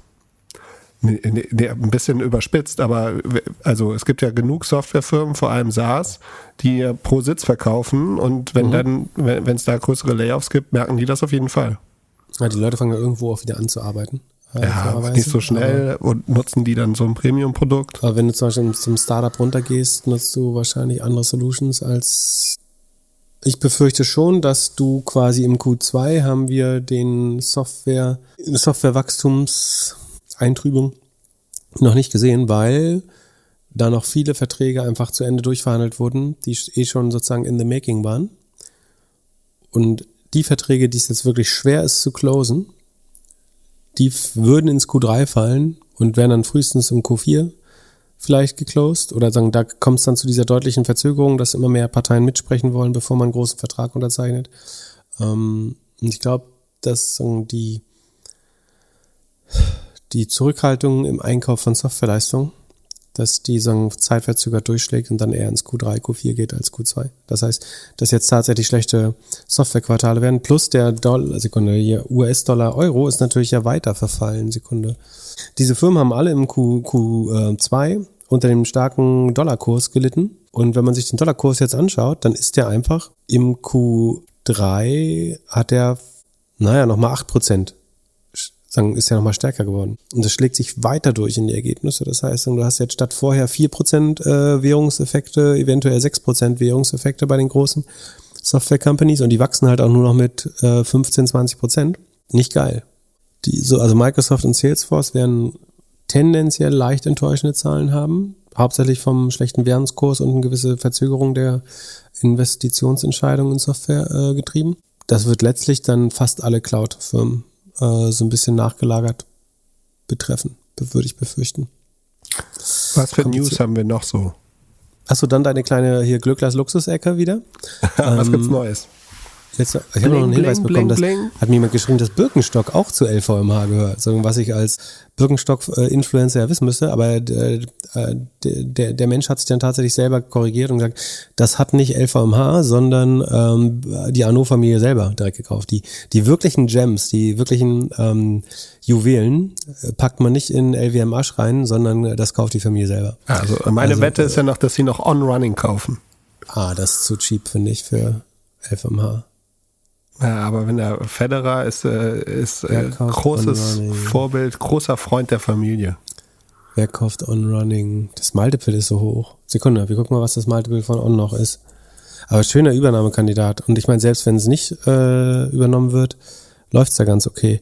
Sekunde, oh, sechs, siebenmal, sechsmal Umsatz. 50, 50 Price Earnings. Aber bei 67% Wachstum auch. Ähm, und die sitzen, glaube ich, haben wir nicht sogar im Sheet, Sekunde. Müssen wir gucken, wie das Inventar da aussieht. Ich glaube gar nicht so schlecht. Äh, d- d- d- Inventories. Oh, geht auch schon ein bisschen hoch. Ui, ui, ui, Geht auch schon ein bisschen hoch. Ist noch zu teuer, um gekauft zu werden. Wäre krass. Wer könnte das kaufen, so den Preis? Ah, das wäre später. Aber zurück zu den News. Achso, genau. Äh, was waren die News? Was gibt's in Sekunde. meiner Luxusecke? Achso, genau, äh, Glücklers Luxusecke.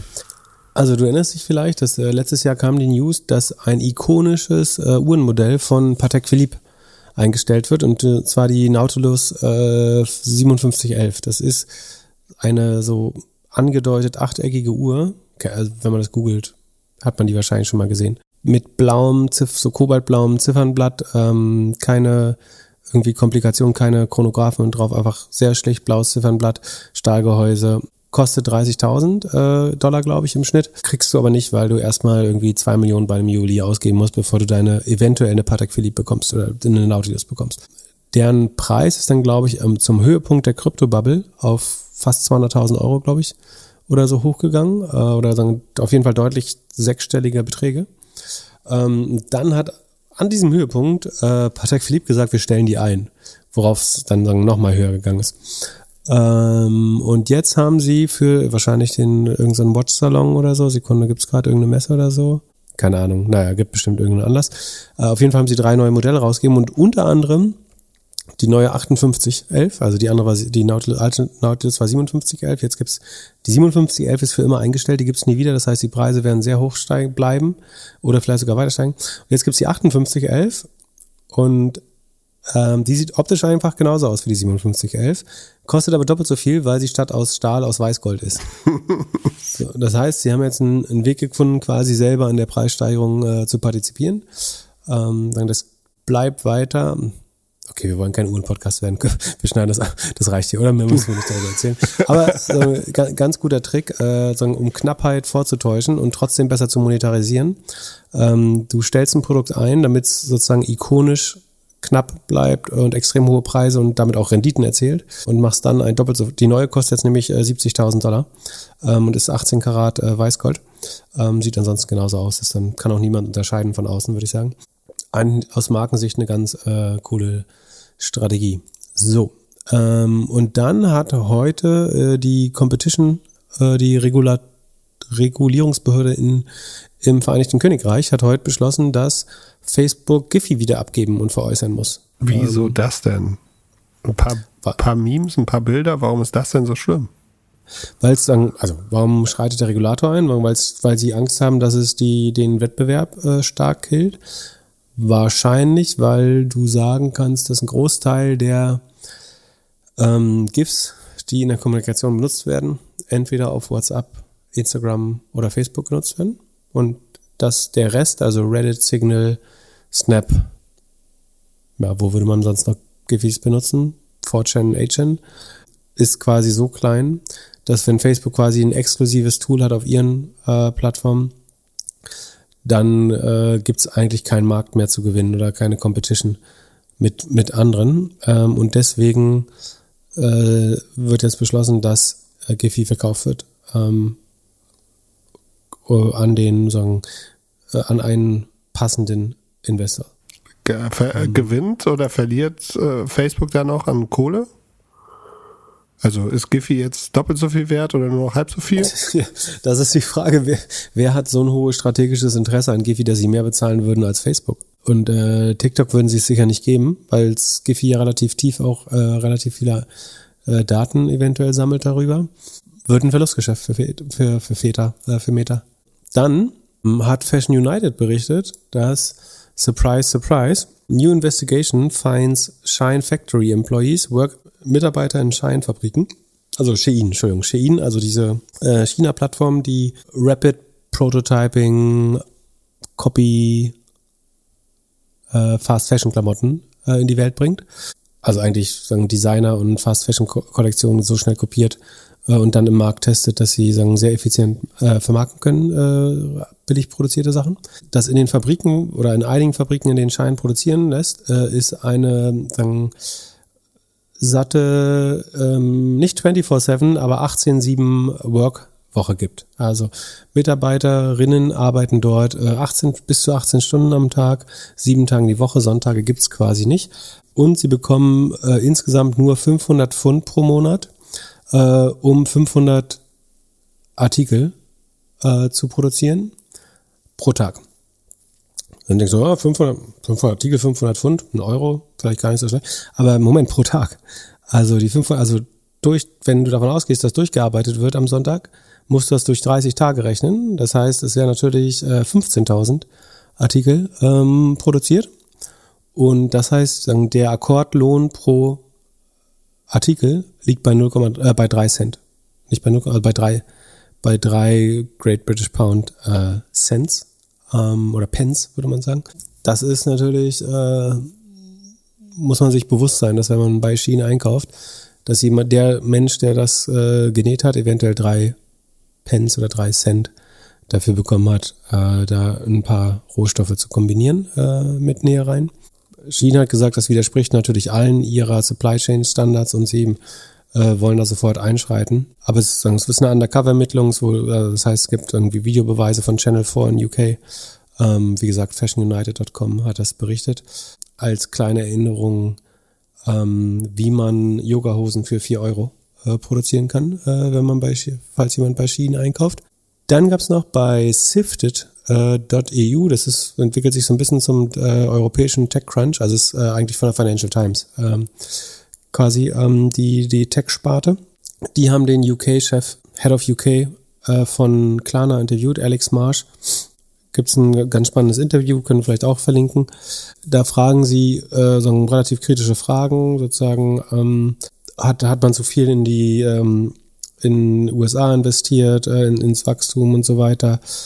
Regulierung, äh, was ist mit Layoffs? Äh, was ich spannend finde, oder ist, dass man relativ klar sagt, ähm, so es wird keine weiteren Layoffs geben wieder, oder dass man zum jetzigen Zeitpunkt keine äh, plant, ist immer die sichere Ausdrucksweise.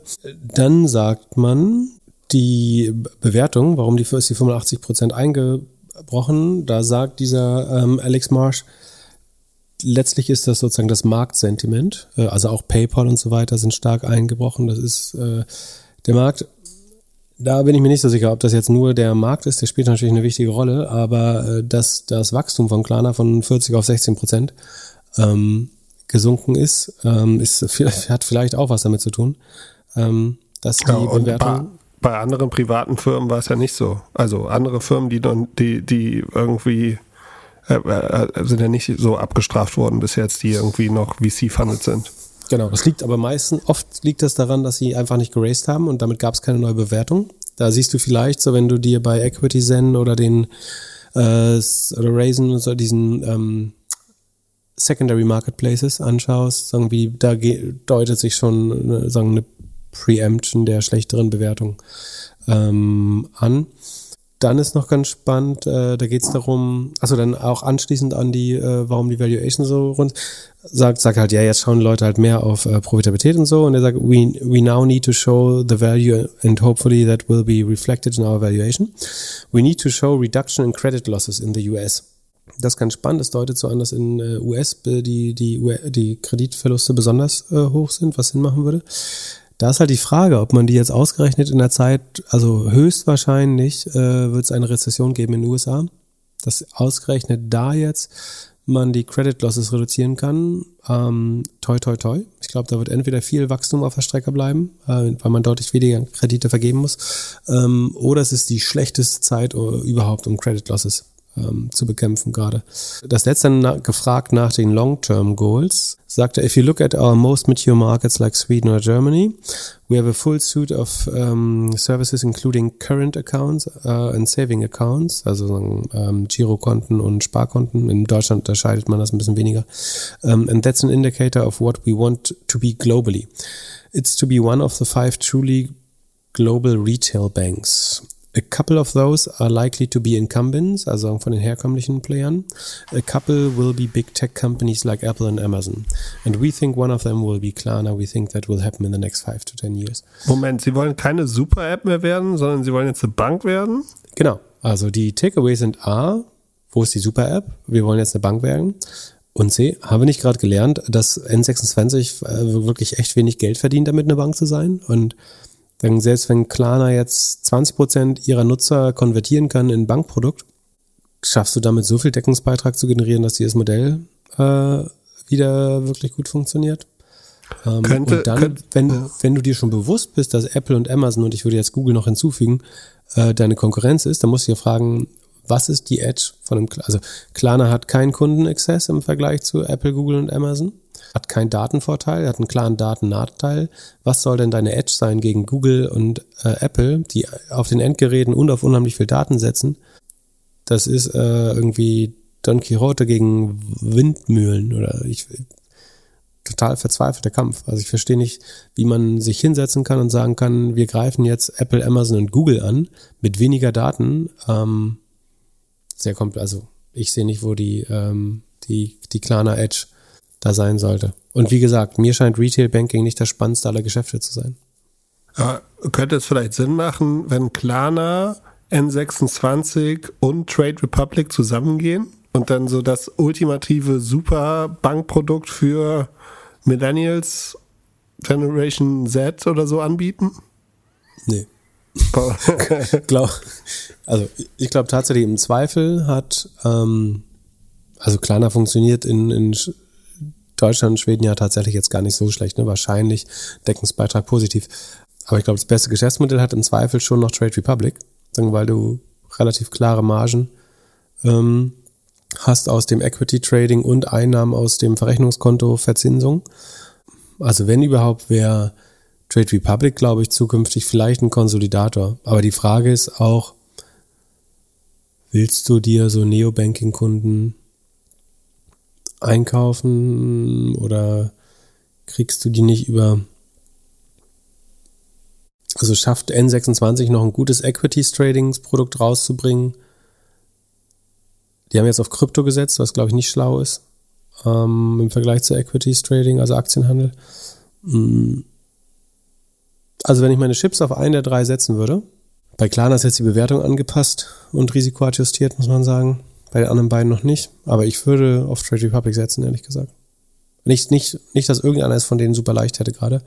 Aber das sagen, nachhaltigste Modell mittelfristig ähm, ist, glaube ich, das von Trade Republic.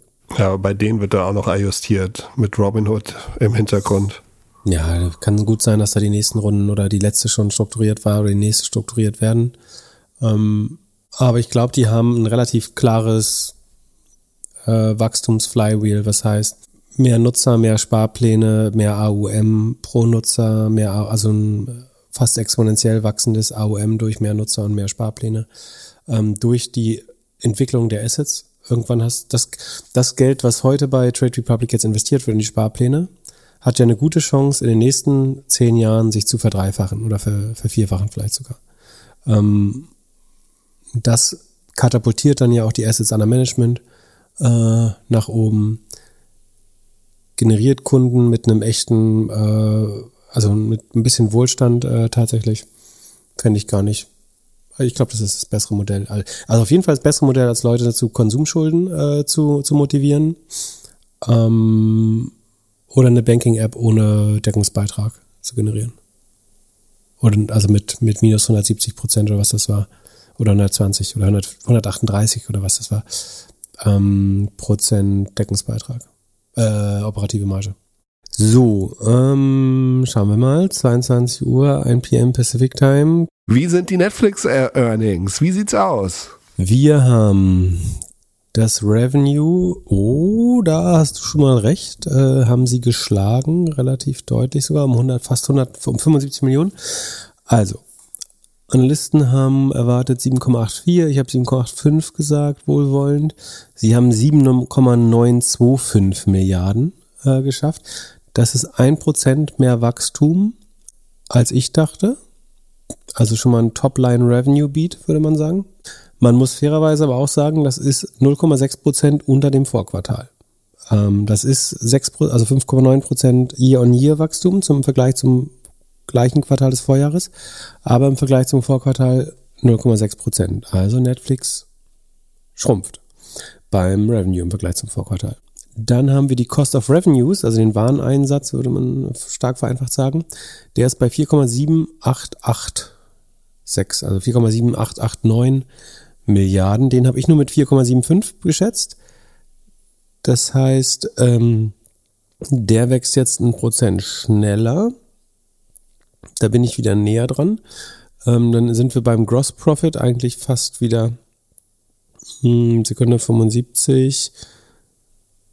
Äh, nee, sind sie nur ein bisschen höher, als ich dachte. Okay, also es kompensiert jetzt meine Fehlschätzung nicht, aber genau. So, dann Marketing habe ich 580 geschätzt. Sie haben es auf 468 568 runtergefahren. Also sie sparen relativ aggressiv beim Marketing.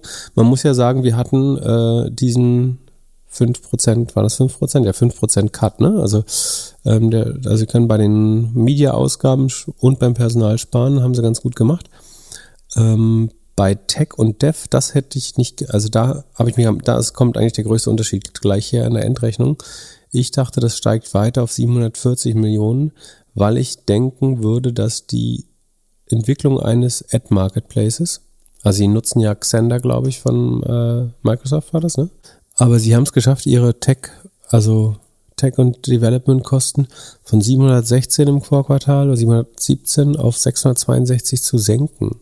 Das hätte ich nicht gedacht, dass man das so aggressiv runterfahren kann. Wie ist Ihnen das gelungen? Äh, sind das auch Server? Also ist das Snowflake, AWS oder ähm, so? Nee, Server wären Cox. Also im Fall von Netflix wären sozusagen die Erbringung der Leistung, die passiert ja hauptsächlich über die Server. Das würde die Cost of Revenues. Das muss man auch mal sagen. Die Cost of Revenues sind 14% gestiegen, während der Umsatz nur um 6% gestiegen ist. Also die Rohmarge ist gesunken bei Netflix. Das ist eigentlich nicht gut. Aber sie haben ihre, Op ihre OPEX sind insgesamt, also bei Tech und Dev haben sie massiv gespart.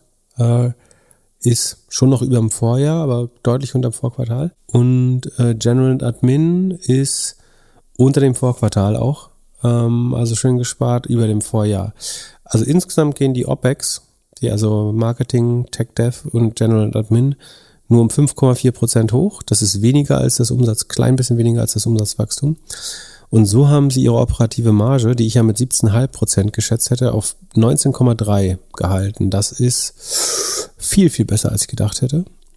Und daraus ergibt sich, nachdem man sozusagen noch die, ähm, die, das Finanzergebnis abzieht und damit zum Net Income kommt, ein Net Income nur knapp unterm Vorjahreslevel und erwartet wurden so rund um die 2 Dollar Earnings per Share und ist jetzt bei 3,10 Dollar, also 50 Prozent höher angekommen. Ähm, ich würde jetzt erwarten, dass der Markt da stark positiv schon mal reagiert, allein auf das Ergebnis und dann kommen, kommen wir gleich zu den Subscriber-Zahlen. Also After Hours ist hier plus 14 Prozent. wie, wie geht's deinem ja, Short? Das sehe ich ja erst morgen früh jetzt, weil die das nicht über Nacht handeln. Aber es wird jetzt nicht helfen. So. Aber ausgesqueezed oder so kannst du nicht. Nee, nee, dazu ist der Account äh, gut genug verhandelt, aber Also 10% sind 5000 Euro, kann man relativ klar sagen. Und, und was macht so ein Bill Ackman jetzt? Ne? Der, der hat ja dieses Jahr gekauft und wieder verkauft. Also der, es gab bei, bei Netflix so einen Drop, glaube ich, wann war Der das im hat April? äh, bei High Sell Low gemacht, ne? Ja, nicht, also nicht bei Super High, so, die sind ja schon mal vor, die- also All-Time High waren die, glaube ich, 690. Ähm, und der hat, glaube ich, bei 380 oder so gekauft, bei 180 wieder verkauft. Jetzt, After Hours ist es bei 276. Ärgert der sich jetzt, dass er zu früh verkauft hat? Oder ist das dem eigentlich egal? Ich meine, der hat ja über drei Millionen Aktien gekauft. Also wenn er professionell ist, macht er einfach ein Postmortem und überlegt, was er nicht gesehen hat. Ähm, wahrscheinlich hat er einfach Verluste versucht zu begrenzen. Also war risikoavers in dem Fall. Und jetzt kommt, also wie gesagt, ähm, beim Ergebnis habe ich jetzt so mindestens 50 Prozent daneben gelegen, beziehungsweise beim, bei der operativen Marge eben ganz ordentlich. Und dann gibt's ja eben noch den, die wichtige Kennzahl Subscriber Growth oder Memberships. Ich hatte geschätzt, sie verlieren äh, 1,17. Sch- Weißt du es oder willst du schätzen? Äh, keine Ahnung. Plus 2,4 Millionen. 2,4 Millionen neue Subscriber. Ja. Das, Wo haben die die äh, denn her? Ich, also geografisch können wir es gleich mal aufsplitten, aber ich verstehe nicht, warum jemand, warum 2,4 Millionen Leute netto Netflix nutzen. So, also das, das Paid-Programm, äh, das ähm, werbefinanzierte Programm gibt's ja nicht, das wird im November, also im Q4 zuschlagen. Das ist jetzt sehr random, also ich muss auch morgen überlegen, ob ich mir diese Position schließen, weil wenn jetzt die irgendwie ganz unheim- unheimlich viel Growth aus dem auf dem werbefinanzierten Modell irgendwie hinbekommen, dann äh, kann das jetzt ja sehr stark gegen einlaufen. Warum sollten, also man muss sagen, die Daten sind nicht 100% einheitlich, aber es sieht so aus, als wenn Q3 tendenziell, das haben wir glaube ich in der vorletzten Sendung besprochen, tendenziell saisonal ein relativ star starkes Quartal ist. Noch stärker ist das Q4, aber ich verstehe es nicht. Also den einzigen Blockbuster, den sie hatten, ist eigentlich Stranger Things Staffel 4. Die habe ich so ein bisschen vergessen. Ich glaube, dafür haben viele Leute, die nur das geil fanden, ihren Netflix-Account reaktiviert. So, das äh, war jetzt ein Fehler sozusagen in der Diligence von mir. Ich hätte nochmal alle Releases mir durchschauen müssen. Dann hätte ich, glaube ich, vermutet, dass Stranger Things ein Blockbuster sein könnte. Die anderen, die sie explizit erwähnen, sind Monster, The Jeffrey Dahmer Story. Das ist irgendwie True Crime, würde ich annehmen. Ähm, Extraordinary Attorney Wu kenne ich nicht. The Grey Man und Purple Hearts kenne ich auch nicht. Ähm, aber das Stranger Things Staffel 4, dass das nochmal Leute zur Reaktivierung des Accounts bringt, das könnte ich mir vorstellen, aber ich hätte niemals gedacht, dass das für 2,4 Millionen, also 1% Wachstum bei den Accounts wieder bringt. Und jetzt aber, jetzt aber das Spannende. Also sie haben gerade gesagt, dass äh, Revenue schrumpft zum Vorquartal, aber wir haben 1% neue Accounts. So, jetzt würde man denken, Price Increase Effekt. Ähm, achso, ja, äh, genau, Price, Price Increase Effekt und steigende Accounts, dann müsste Revenue ja hochgehen, aber es geht runter und das ist dann wahrscheinlich der Währungseffekt, von dem wir vorhin gesprochen haben, der den Unterschied macht. Aber was man auch sehr gut sieht, ist, also wenn wir jetzt nochmal geografisch reingehen, USA, Kanada hat tatsächlich äh, 100.000 Kunden hinzugewonnen nach minus 1,3 im Vorquartal. Und eben die Monetarisierung um 12% gegenüber dem Vorjahr erhöht. Das ist der Price Increase. Also, ich bin wirklich überrascht. Ist vielleicht Stranger Things. Das fanden schon viele richtig gut, glaube ich. Wie viel hat, hat Netflix äh, total als Ku- Kunden? 200 Millionen? 200, 220 rund. 220 Millionen. Ich glaub, also die haben doch in ein paar Ländern angefangen, das äh, Account-Sharing zu unterbinden. Kann das so ein, Kann auch sein, dass, so einen großen Hebel, äh, kann das so ein großer Hebel schon gewesen sein? wenn es funktioniert, auf jeden Fall, ja. Ähm, trotz, ich finde es trotzdem überraschend. Ähm, EMEA, also Europa, Middle East, äh, Nordafrika oder Afrika, ähm, auch von minus 0,77 auf plus 0,57 geswitcht. Dort aber weniger Revenue per Membership. Das liegt wahrscheinlich an der Dollarstärke und die, der Schwäche der lokalen Währungen in Europa. Also da sieht man, dass die Monetarisierung stark nachlässt bei mit 7%. Latham, da haben sie knapp dazu gewonnen, aber da waren sie auch im Vorquartal noch im Plus. Monetarisierung verbessern sie da tendenziell. Und APEC, Asia Pacific, da starke Verschlechterung der Monetarisierung, vermutlich auch die Währungsschwäche oder Dollarstärke. Aber da holen sie halt anderthalb Millionen neue Abos auch rein, Asia Pacific, zum, zur Hälfte des US-Preises.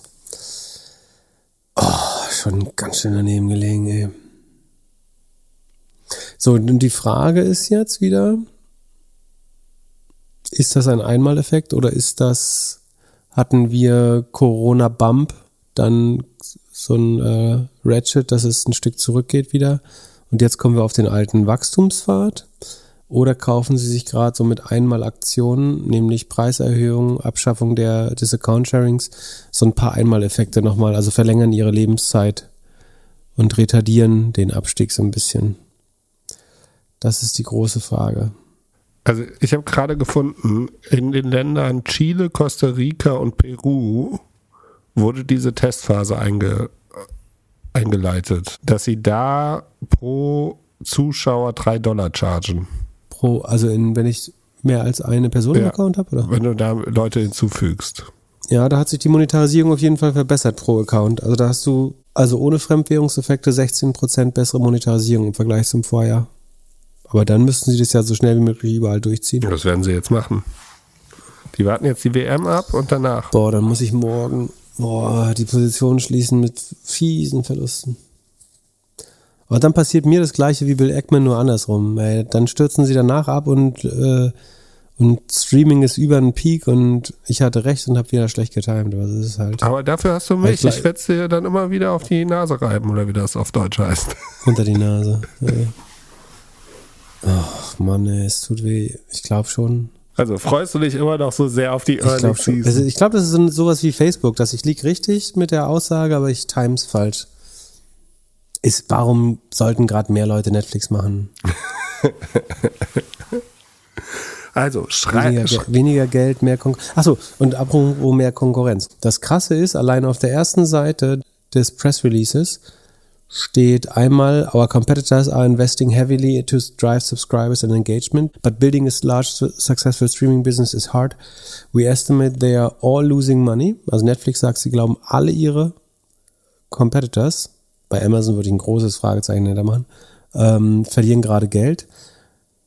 Um, with combined 2022 operating losses well over 10 billion. Also sie sagen, sie glauben, die, die Konkurrenz verbrennt insgesamt mehr als 10 Milliarden äh, gegen Netflix gerade, während Netflix 5 bis 6 Milliarden Annual Operating Profit hat.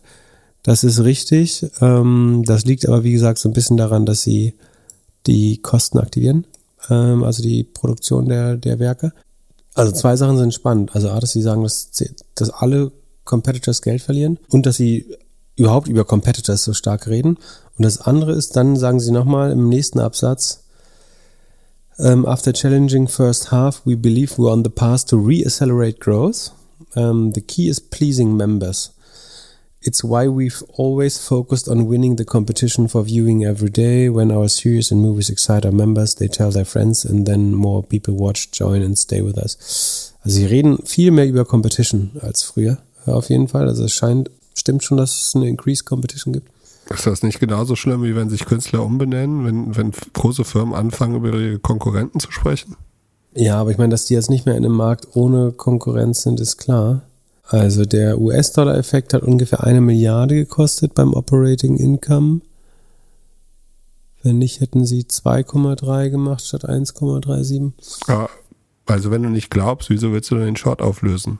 Weil die Wahrscheinlichkeit, dass ihr werbefinanziertes Modell, also A, weil ich nicht verstehe, was passiert, weil ich nicht weiß, warum Leute gerade Netflix-Accounts machen, ähm, weil entweder die Preiserhöhung funktioniert nicht besonders gut, aber äh, oder äh, wird vom Dollar-Effekt kompensiert, aber ähm, das Account-Splitting scheint gut zu funktionieren. Wenn sie das durch gut durchgesetzt bekommen, dann wäre das schon nochmal ein, zwar ein Einmalhebel, aber es ist ein Hebel, der bringt sie locker ein Jahr durch die Ergebnisse. Und das andere ist, dass wenn das äh, werbefinanzierte Modell tatsächlich was ändern sollte. Also wenn Leute sagen, äh, 11,99 nicht, aber 6,99 habe ich. Ich glaube, das wird Rev, obwohl man kann auch sagen, gibt es eine gute Chance, dass Leute downgraden in das andere Modell. Das wäre fürs Revenue kurzfristig extrem schlecht. Genau, wenn der Content nicht gut genug ist, werden die Leute downgraden, weil sie nur zweimal im Monat Netflix gucken und das können sie auch mit Werbung machen. Genau, und das gehört dann auch dazu, wenn die, vielleicht wird Netflix-Werbung auch cool, so wie Kino-Werbung ähm, oder Super Bowl-Werbung, dann haben Leute vielleicht sogar eine hohe Toleranz dafür, aber dass die Werbung besser monetarisiert als. Ja, und vor allem, äh, wie ist der Werbemarkt? Das sehen wir am Donnerstag bei, bei Snap. Ja, ist keine gute Zeit, um mit einem werbefinanzierten Modell anzufangen. Vor allem nicht mit so einem Hochglanzwerbeprodukt. Auf der anderen Seite sind die. Kriegt Netflix jetzt den zweiten Frühling, ey, den dritten, den vierten? ich weiß es nicht. Was machen wir da? Also, ich, ich glaube, du musst, musst weiterhalten. Wenn nicht, musst du dir von mir jede Woche anhören lassen, warum du, warum du es nicht gehalten hast. Nee, aber also, also Regret Minimization wäre, ich werde mir in einem Jahr nicht vor oder weniger vorwerfen, dass ich verkauft habe, um Gew Verluste zu begrenzen. Aber wird das jetzt immer weiter, wird Netflix jetzt doch noch wieder ein Erfolgsmodell auf Wachstumsfahrt? dann werde ich mir die mangelnde Disziplin jetzt gerade und sagen Emotionalität und äh, sagen die Sturheit, dass ich glaube, ich muss richtig liegen, das werde ich mir vorwerfen. Dass ich so rational die Losses gecuttet habe, werde ich mir nicht vorwerfen. Ach, das ist wirklich schwer. Gibt's da vielleicht eine gute Doku auf Amazon oder auf Netflix? Man guckt dir die Similar Webzahlen, guckt dir alles, guckt dir alle Zahlen, dann sieht alles scheiße aus. Ist wirklich nur Taschenspielertricks hier. Einmal Accounts splitten, einmal Preise erhöhen ist doch kein wachsendes Geschäftsmodell. Ist es profitabel? Ja, Sie sagen hier 6 Milliarden Gross, äh, 6 Milliarden Operating Margin. Das sind halt Ihre Taschenspielertricks, dass Sie sagen, wir, wir bauen hier Assets mit Film auf. Schauen wir uns mal einen Cashflow an. Äh, Sekunde. Wo ist der? Habe ich doch. Free Cashflow. Da. Cashflow, letzte zwölf Monate nur 800 Millionen. So, das ist nicht mal eine Milliarde, die an Cash übrig bleibt. Und dass sie da auf 6 Milliarden Operating Income kommen, ist, dass sie sagen, unsere Entwickler oder ja, unsere Kosten hier sind keine Kosten, sondern wir transformieren hier Arbeit in äh, irgendwie große IP-Werke, die, die wir ewig im, im Buch behalten können. Man. Also, wir haben eine, wir gucken jetzt mal, also wir haben, was haben wir, 800 Millionen Free Cashflow. Gehen wir mal zu hier. Ich gebe nicht auf, das schlecht zu machen. Wir, wir treffen heute noch die Entscheidung komm, es kommt kein guter Inhalt mehr. Doch, weil wir, wir ziehen mal guten Inhalt vor noch hier. Damit, also, sagen, außer die Netflix-Nerds können gleich alle abschalten. Kurz sagen wir noch, dass hier Elon Musk, der heute ganz stolz sich als Triumphirat oder drei Musketiere mit, ähm, mit, äh, mit Yi und Trump zusammen, also es gibt so ein Bild, wo, das er selber gepostet hat, sagen drei Musketiere, die die Schwerter kreuzen. Äh, also nicht, also die wirklich äh, die, die, die äh, eisernen Schwerter kreuzen. Das andere wäre auch lustig. Ähm, außer dass, dass Trumps Pimmel nicht rankommen würde. Aber äh, wie auch immer. Also drei Musketiere, die Schwerter kreuzen und dann hat äh, eben Elon hat sein Twitter-Logo und Yi hat sein Parler-Logo und Trump sein Trump-Social-Logo. Ähm, das hat er gepostet und ein anderes Bild, wo er sozusagen so ein Reigen bildet mit Yi. Und dann hat er offensichtlich gemerkt, dass es nicht cool ist, lustige Memes mit Antisemiten zu machen und hat die wieder gelöscht in bester Shitposter-Manier. So, 107 Milliarden ist Netflix wert. Morgen 120. Auch nicht geil. Haben die denn noch genug Geld, damit sie richtig gute Blockbuster in den nächsten Monaten raushauen können? Oder fehlt ihnen irgendwann der Nachschub? Äh, Geld, Sekunde Geld, Cash haben die 6 Milliarden, aber auch 17 Milliarden Schulden. Du könntest nämlich auch argumentieren, also die laden sich mit Schulden auf und hauen sich ins Balance Sheet halt ihre komischen IP-Rechte, also ihre Filmrechte, die sie produzieren. Also wie gesagt, die machen 800, 700, also ja, zwischen 700 und 800 Millionen Free Cashflow und sind 100, also morgen 200, äh, 120 Milliarden wert. Das ist, so nach Adam Riese, müssten das so 170 äh, Sekunde, ja, 100, krass, 171. Äh, 171 mal Free Cashflow. Hä? Warum soll eine Firma, die nicht mehr wächst, dann 170 mal den Free, also am Ende, um irgendwo mal Dividenden oder irgendwas zu bekommen, muss die Firma Cash generieren. So. Also mit diesen Scheingewinnen, dass sie ihre Bilanz aufblähen, mit den IP-Rechten, kannst du ja nicht ewig irgendwie riesig bleiben. Und im Moment sind sie mit, also Price Earnings ist sogar nur 21, aber das ist halt Augenwischerei, wenn du keinen Cash generierst. Das sind halt reine Buchgewinne, EBITDA. Ich würde sagen, am Ende muss eine Firma Cash generieren. Und ich dachte eigentlich, wir sind in der Phase angekommen, wo das wichtig wäre. Operating Cashflow ist ein bisschen höher, aber weil sie so hohe Schulden haben, also der Unterschied zwischen Free Cashflow und Operating Cashflow sind unter anderem sagen die Finan das der finanzielle Cashflow, also dass sie ihre Schulden bedienen müssen. Ach so, und hier mh, Sekunde, Sekunde, Sekunde, Sekunde. Also wir haben, was habe ich gesagt, 17 Milliarden Schulden. Da gibt's auch bald 5% Zinsen oder aber für Netflix eher 8% Zinsen drauf. Das sind ja auch äh, 1,2 Milliarden. So, das ist höher als ihr operativer Cashflow. So, ihre Zinsen wären eigentlich, wenn die Zinssteigerungen weitergehen, werden die Zinsen für ihre langfristigen Kredite ihren operativen Cashflow überkompensieren. Dann sind sie eigentlich wieder Cashflow negativ. Ich mag's nicht. Ich lasse ich's offen. ich bin kein Netflix-Bulle mehr.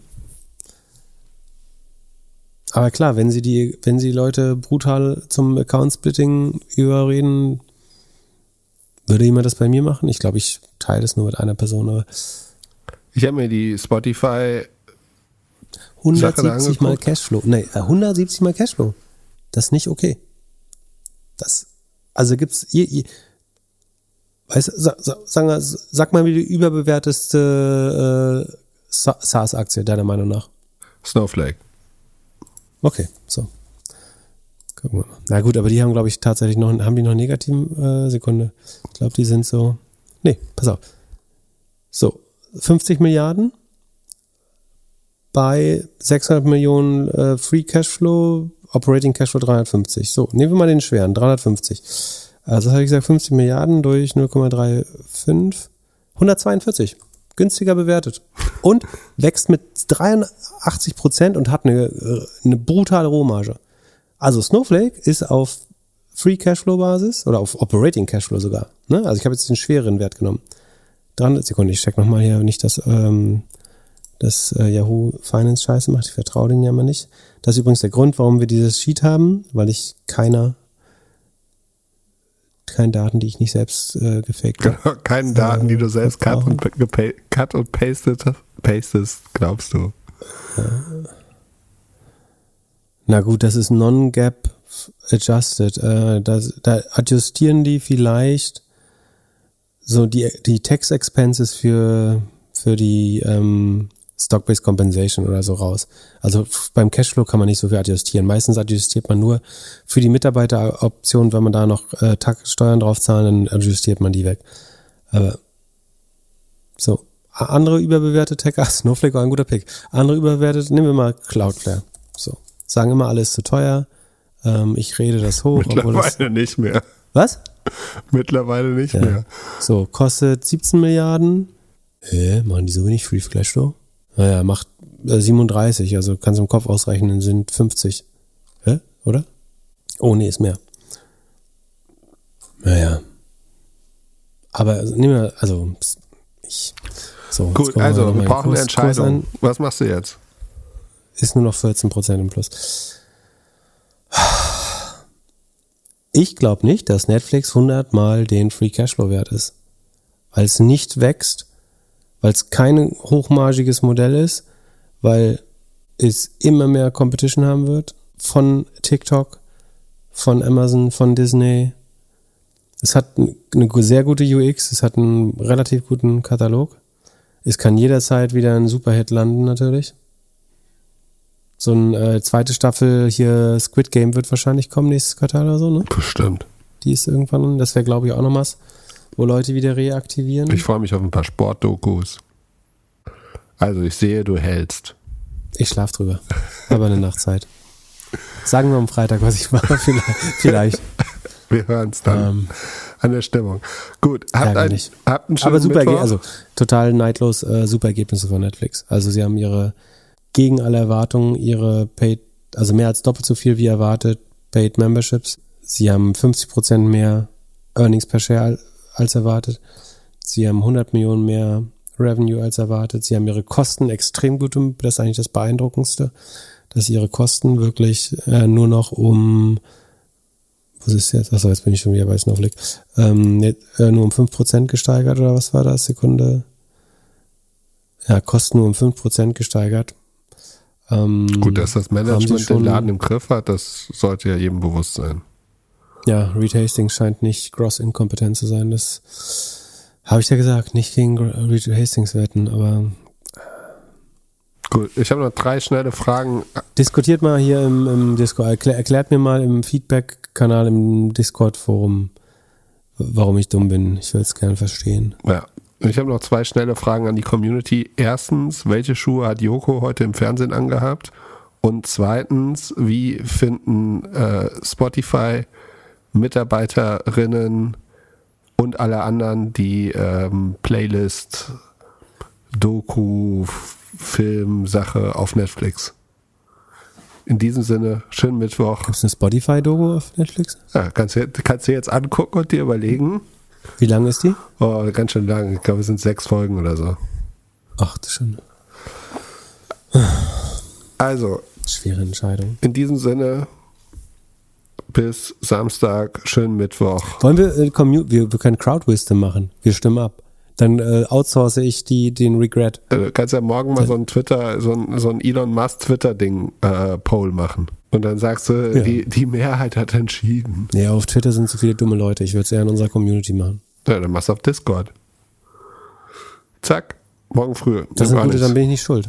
Dann kann ich, damit kann ich am besten schlafen. Ja, glaub ich auch. Da, Wenn nee, ich da, das Schicksal entscheiden das lasse. Schlimmste wäre ja, wenn, wenn, wenn du nicht verkaufst und dann mir immer vorwirfst, dass du nicht verkauft hast, weil ich dir im Podcast gesagt hätte, du sollst weiterhalten. Also lass die Community entscheiden. Aber bisher lagst du immer gut. Du hast mich aus Peloton rausgequatscht und irgendwas anderes noch, Zoom? oder? Zoom. Ja. Ja. Du hast gesagt, ich soll halten? Mhm. Okay, dann vertraue ich der Glücklasspiel. Ah, oder, Community. oder Community entscheiden lassen? Jan, kannst du den Disclaimer nochmal kurz einspielen? Es handelt sich hierbei nicht um Anlageberatung.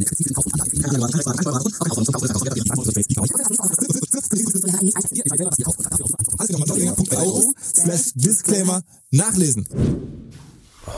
Also, viel Spaß auf Netflix und bis Samstag. Peace. Tschö.